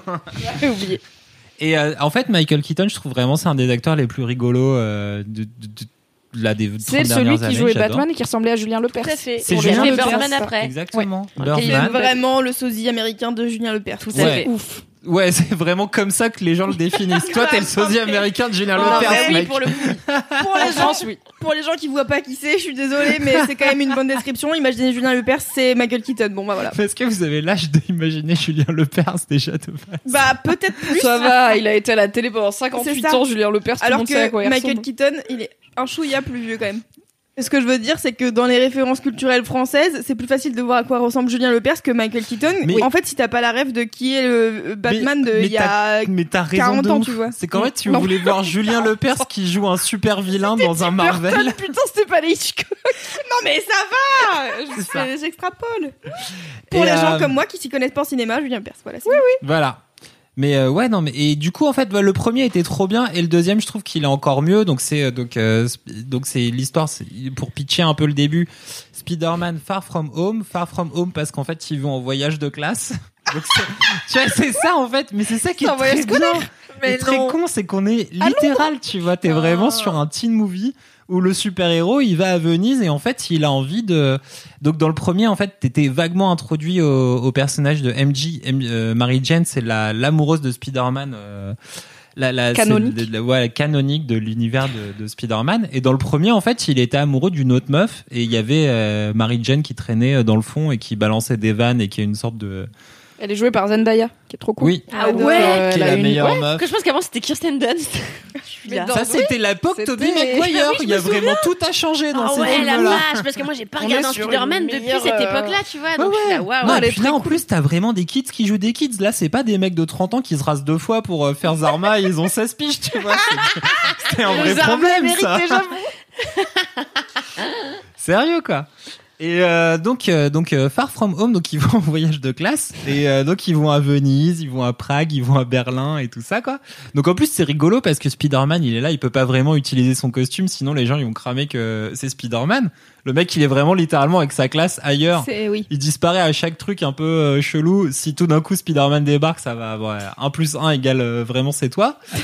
Donc du coup il autant a à New un- York ça passe, autant si Voilà. le petit gars, les petits Américains paumés à Venise, et d'un coup il y a Spider-Man à Venise, et après Spider-Man il les suit dans toutes les villes d'Europe C'est où ils fou, font le voyage. Et C'est du- dingue. Et du coup, il a un costume tout pété, il s'invente un autre nom et tout ça. Et t'as plein de vannes toutes pourries, tu vois, genre, enfin, les vannes sont trop bons. Ils sont accompagnés par deux profs qui sont tout, qui sont tout pourris et, et tout est ultra comique et les vannes tombent super bien en fait. Ça fait jamais forcer. C'est tout le temps rigolo, ça marche avec la situation. Les personnages, ils sont tous super marrants. Et donc Mary Jane, MJ, donc qui du coup maintenant s'appelle Michel dans ce reboot. S'appelle plus vraiment Mary Jane, ça s'appelle Michel quelque chose. Elle est trop cool et donc euh, leur love story un peu sur le deuxième, elle est trop marrante parce qu'ils sont awkward du cul et ça marche trop bien. c'est pas du tout funky et c'est pas du tout le bisou euh, inversé sous la, ouais. sous la sous la pluie la, la con de Toby Maguire et Kirsten Dunst. Je déteste ces films, vraiment. J'aime que Sam Raimi dans toute cette histoire. C'est quand même le réalisateur, donc au bout d'un moment c'est pas non plus Jean-Michel Voilà. Costumier. Alors quoi. après, ouais. Non. Mais elle s'en bat les Jean-Michel couilles Costumier. aujourd'hui, elle engueule tout le monde. Mais le connard du costume, là. Si tu dis je déteste ces films, j'aime que genre la BO, ok. Là c'est quand même le réel, tu vois. Ouais, mais en fait, le studio à l'époque lui on cassait les couilles Mais sur oui, pas mal de j'aime trucs euh, à Rémi. Donc sur le 2 et le 3, il a pas pu faire ce qu'il voulait, il a été obligé Bah, de sais. Bref, on s'en fout, ce n'est pas du tout l'histoire. Far From Home, c'est trop bien parce que c'est J'aime vraiment bien parce que Cédric, à chaque fois qu'il reprend le lead, il me regarde parce qu'il sait que c'est le reste. c'est toi qui je comprends rien. C'est toi la réelle, c'est toi qui gère. Non, et du coup, c'est trop bien parce que ça, vraiment, c'est complètement assumé le côté teen movie. Le méchant, c'est Jake Gyllenhaal ici, donc Denis Darko. Oh my god Euh, Vraiment, ta rêve Jake Gyllenhaal, c'est Donnie c'est Darko, le film de mais c'est le 1980. meilleur film de l'univers. Il faut voir Denis Darko. Vous voulez savoir ce que c'est ma rêve Darko. Ma rêve, c'est le clip de The Shoes, Time to Dance. Oui. voilà.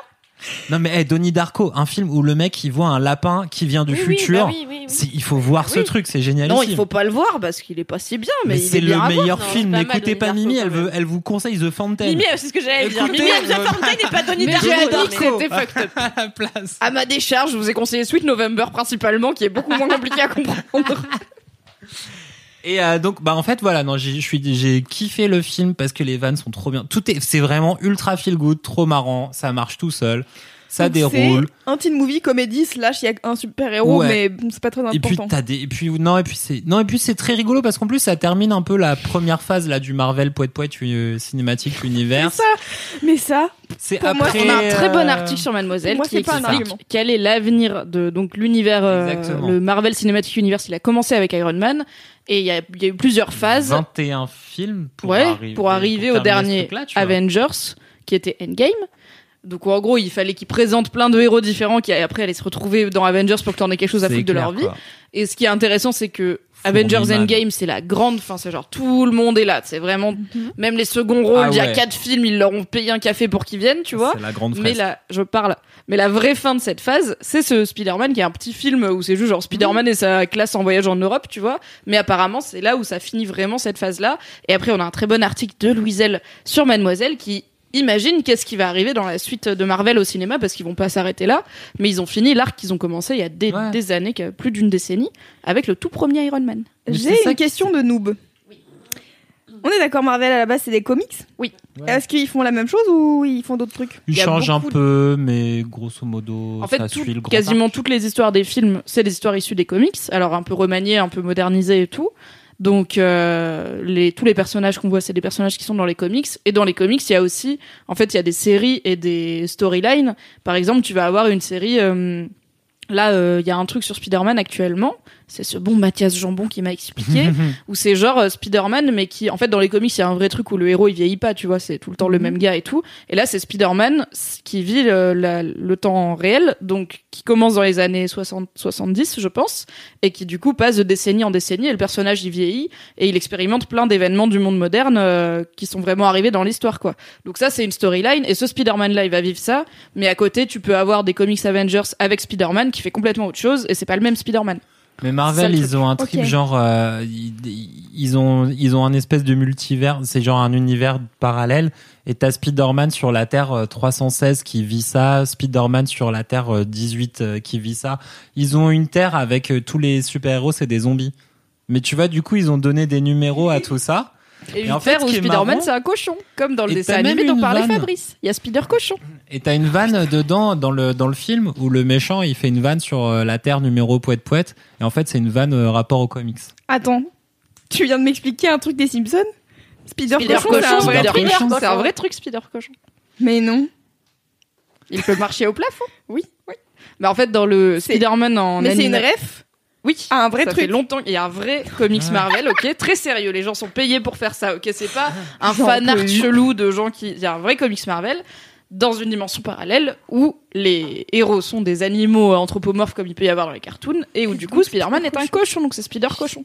Et dans le fameux Spider-Man en animation dont Fab avait chanté les louanges qui s'appelle Into the Spider-Verse, tout le propos de ce film c'est plein de Spider-Man différents se rencontrent. Donc t'as un Spider-Man en noir et blanc qui vient d'une d'une et en fait tous ces Spider-Man là du film, ils- c'est des vrais comics qui existent parce qu'il y a eu plein de c'est comme si tu disais à plein d'auteurs différents, OK, écrivez-moi tous votre Harry Potter. Et ils font tous des trucs différents. Tu vas avoir un Harry Potter ultra polar, un truc ultra romance, un truc science-fiction, un truc fantasy. Le seul truc, c'est que le personnage est à peu près le même. Donc c'est un orphelin qui est un peu élu et qui sait faire de la magie et qui a à la limite euh, les cheveux noirs, tu vois, parce que ça même euh, dans le film ils étaient pas toujours très cohérents sur les couleurs de cheveux. Mais après, tu peux en fait tant que t'es à peu près cohérent sur le personnage, il est comme ça, tu peux le mettre dans le monde que tu veux et lui faire vivre ce que tu veux. Et dans Marvel, il y a plein plein d'auteurs et plein de dessinateurs. Et en même temps, le truc existe depuis des décennies, donc euh, au bout d'un moment, les gens meurent ou prennent leur retraite. Ou les deux. Wow. Donc voilà. Wow. C'est vraiment beaucoup d'informations et merci pour euh, vos réponses. Euh, De rien. Mais cela dit, je tiens à noter que depuis qu'on a commencé Laisse-moi kiffer, à chaque fois qu'il y a un, un fucking euh, film Marvel qui est sorti, il y a quelqu'un qui en faisait un kiff ou, ou un gros ou un mini clair. kiff. Donc j'imagine que c'est vraiment très bien. Juste 21 sympa. films à rattraper. Ouais. Puis là c'est la fin, tu sais, c'est un peu comme la dernière demi-heure du Seigneur des Anneaux quoi, mais sauf que là ça dure euh, c'est un film entier. Mais c'est rigolo, c'est genre après les événements de Endgame. Euh, donc Donc faut t'as- avoir vu Endgame pour voir ça? Non, pas forcément, parce que c'est popcorn comme film, mais du Ça coup, aide ça aide un hein. peu à piger l'histoire. Et du coup, tu comprends un peu mieux Spider-Man, parce que là, son arc, c'est un peu genre, euh, quelle est la suite pour moi Mhm. dans cet univers-là, machin. Mais c'est pas le cœur de l'histoire, mais bon, ça aide à piger comment il va prendre sa, puiss- sa, sa place, comment ça sort un peu de la friendly neighborhood D'accord. Spider-Man et qu'est-ce qu'il fait d'autre. Euh, mais en fait, voilà, c'est très. Et c'est. Ouais, c'est genre deux heures un peu d'épilogue de tout ce bordel, de façon très légère, popcorn. euh, Tu manges des glaces Kinder comme Kalindi et, et tu t'envoies Spider-Man, euh, Spider-Man Far From Home. Ah, ok. Et Tom Holland, quoi. Franchement, ce mec, il est trop chou. Lui, pour le coup, il te- je t'enverrai des vidéos. Mais lui, ouais, il avait fait un Saturday Night Live où il avait repris Umbrella de Rihanna. Et il est genre en body euh, et tout. Et il donne tout. Il a une formation de danse. C'est un super bon danseur qui a une petite tête de petit gars de 16 ans. En vrai, il en a 19 ou 20. Mais il a trop une bonne tête. C'est un petit show, quoi. Il aime trop la vie. Il est là. Je suis Spider-Man. C'est trop bien. Je suis trop content d'être Spider-Man. Et il avait fait cette routine de danse de ouf sur Umbrella de Rihanna. Et où il y a jamais un moment genre, c'est marrant parce que c'est genre, je suis en body. C'est, il est ultra à fond. Il est premier degré. C'est Ouais, trop bien. C'est ça qui marche, c'est qu'en fait, il vit sa meilleure vie euh, en tant que. De tu ouf. vois, il vit sa meilleure vie, il est à balle, il a le personnage le plus cool de tout l'univers Marvel. Vraiment, euh, Spider-Man, mais c'est et il, il kiffe sa life. Il est là. Ça fait trois ans que c'est Spider-Man. Il est trop à balle. Donc il donne tout. Il a envie de le faire bien. Et franchement, ça se ressent de ouf au film. Et, et- il a pas de souci à le jouer de façon super awkward et pété. euh. Et du coup, c'est trop bien. Quoi. Excellent. Écoute, Voilà. tu l'as très bien vendu. Tu m'as un peu convaincu. Mais parce que t'as dit teen movie. Et du coup, ça, Mais ça franchement, mais c'est ça, ouais. Essaye le premier, il y a pas besoin d'avoir vu tous les 1000 Marvel avant. Fine, C'est then. une histoire qui se tient et c'est charmant. Je ferai ça alors. Très bien. Merci à tout le monde. Nous avons fini cet épisode. Wow. Comme d'habitude, vous qui nous avez écoutés euh, pendant ces deux heures, déjà merci euh, d'être restés jusqu'au bout. Ensuite, euh, allez mettre votre vie de bolos sur Apple Podcast, ça nous fera très plaisir. Et euh, troisièmement, allez nous suivre sur euh, Instagram. Je vais poster un camion Brigade du Kiff. Moi, Il y a une meuf qui m'a envoyé un camion Brigade du Kiff. Incroyable. Je, voilà, je vous tease et je le poste sur Après le les compte Instagram. suceuses de l'Ouest. ouais. Pour se souvenir. Les camions qui circulaient avec écrit les suceuses de l'Ouest et, et c'était des entreprises De nettoyage d'aspiration, là. Ah, ah bah, euh, ok. une anecdote. D'accord. Mec bof. Euh, voilà, écoutez, nous avons fini. Euh, je vous dis euh, à très bientôt. Et d'ici là, Touchez-vous bien le kiki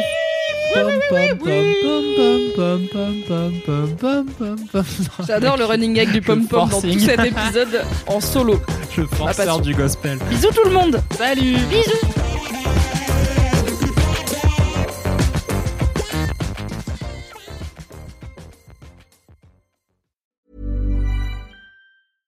Imagine the softest sheets you've ever felt. Now imagine them getting even softer over time. That's what you'll feel with Bowl and Branch's organic cotton sheets. In a recent customer survey, 96% replied that Bowl and Branch sheets get softer with every wash. Start getting your best night's sleep in these sheets that get softer and softer for years to come. Try their sheets with a 30-night guarantee. Plus, get 15% off your first order at bowlandbranch.com. Code BUTTERY. Exclusions apply. See site for details.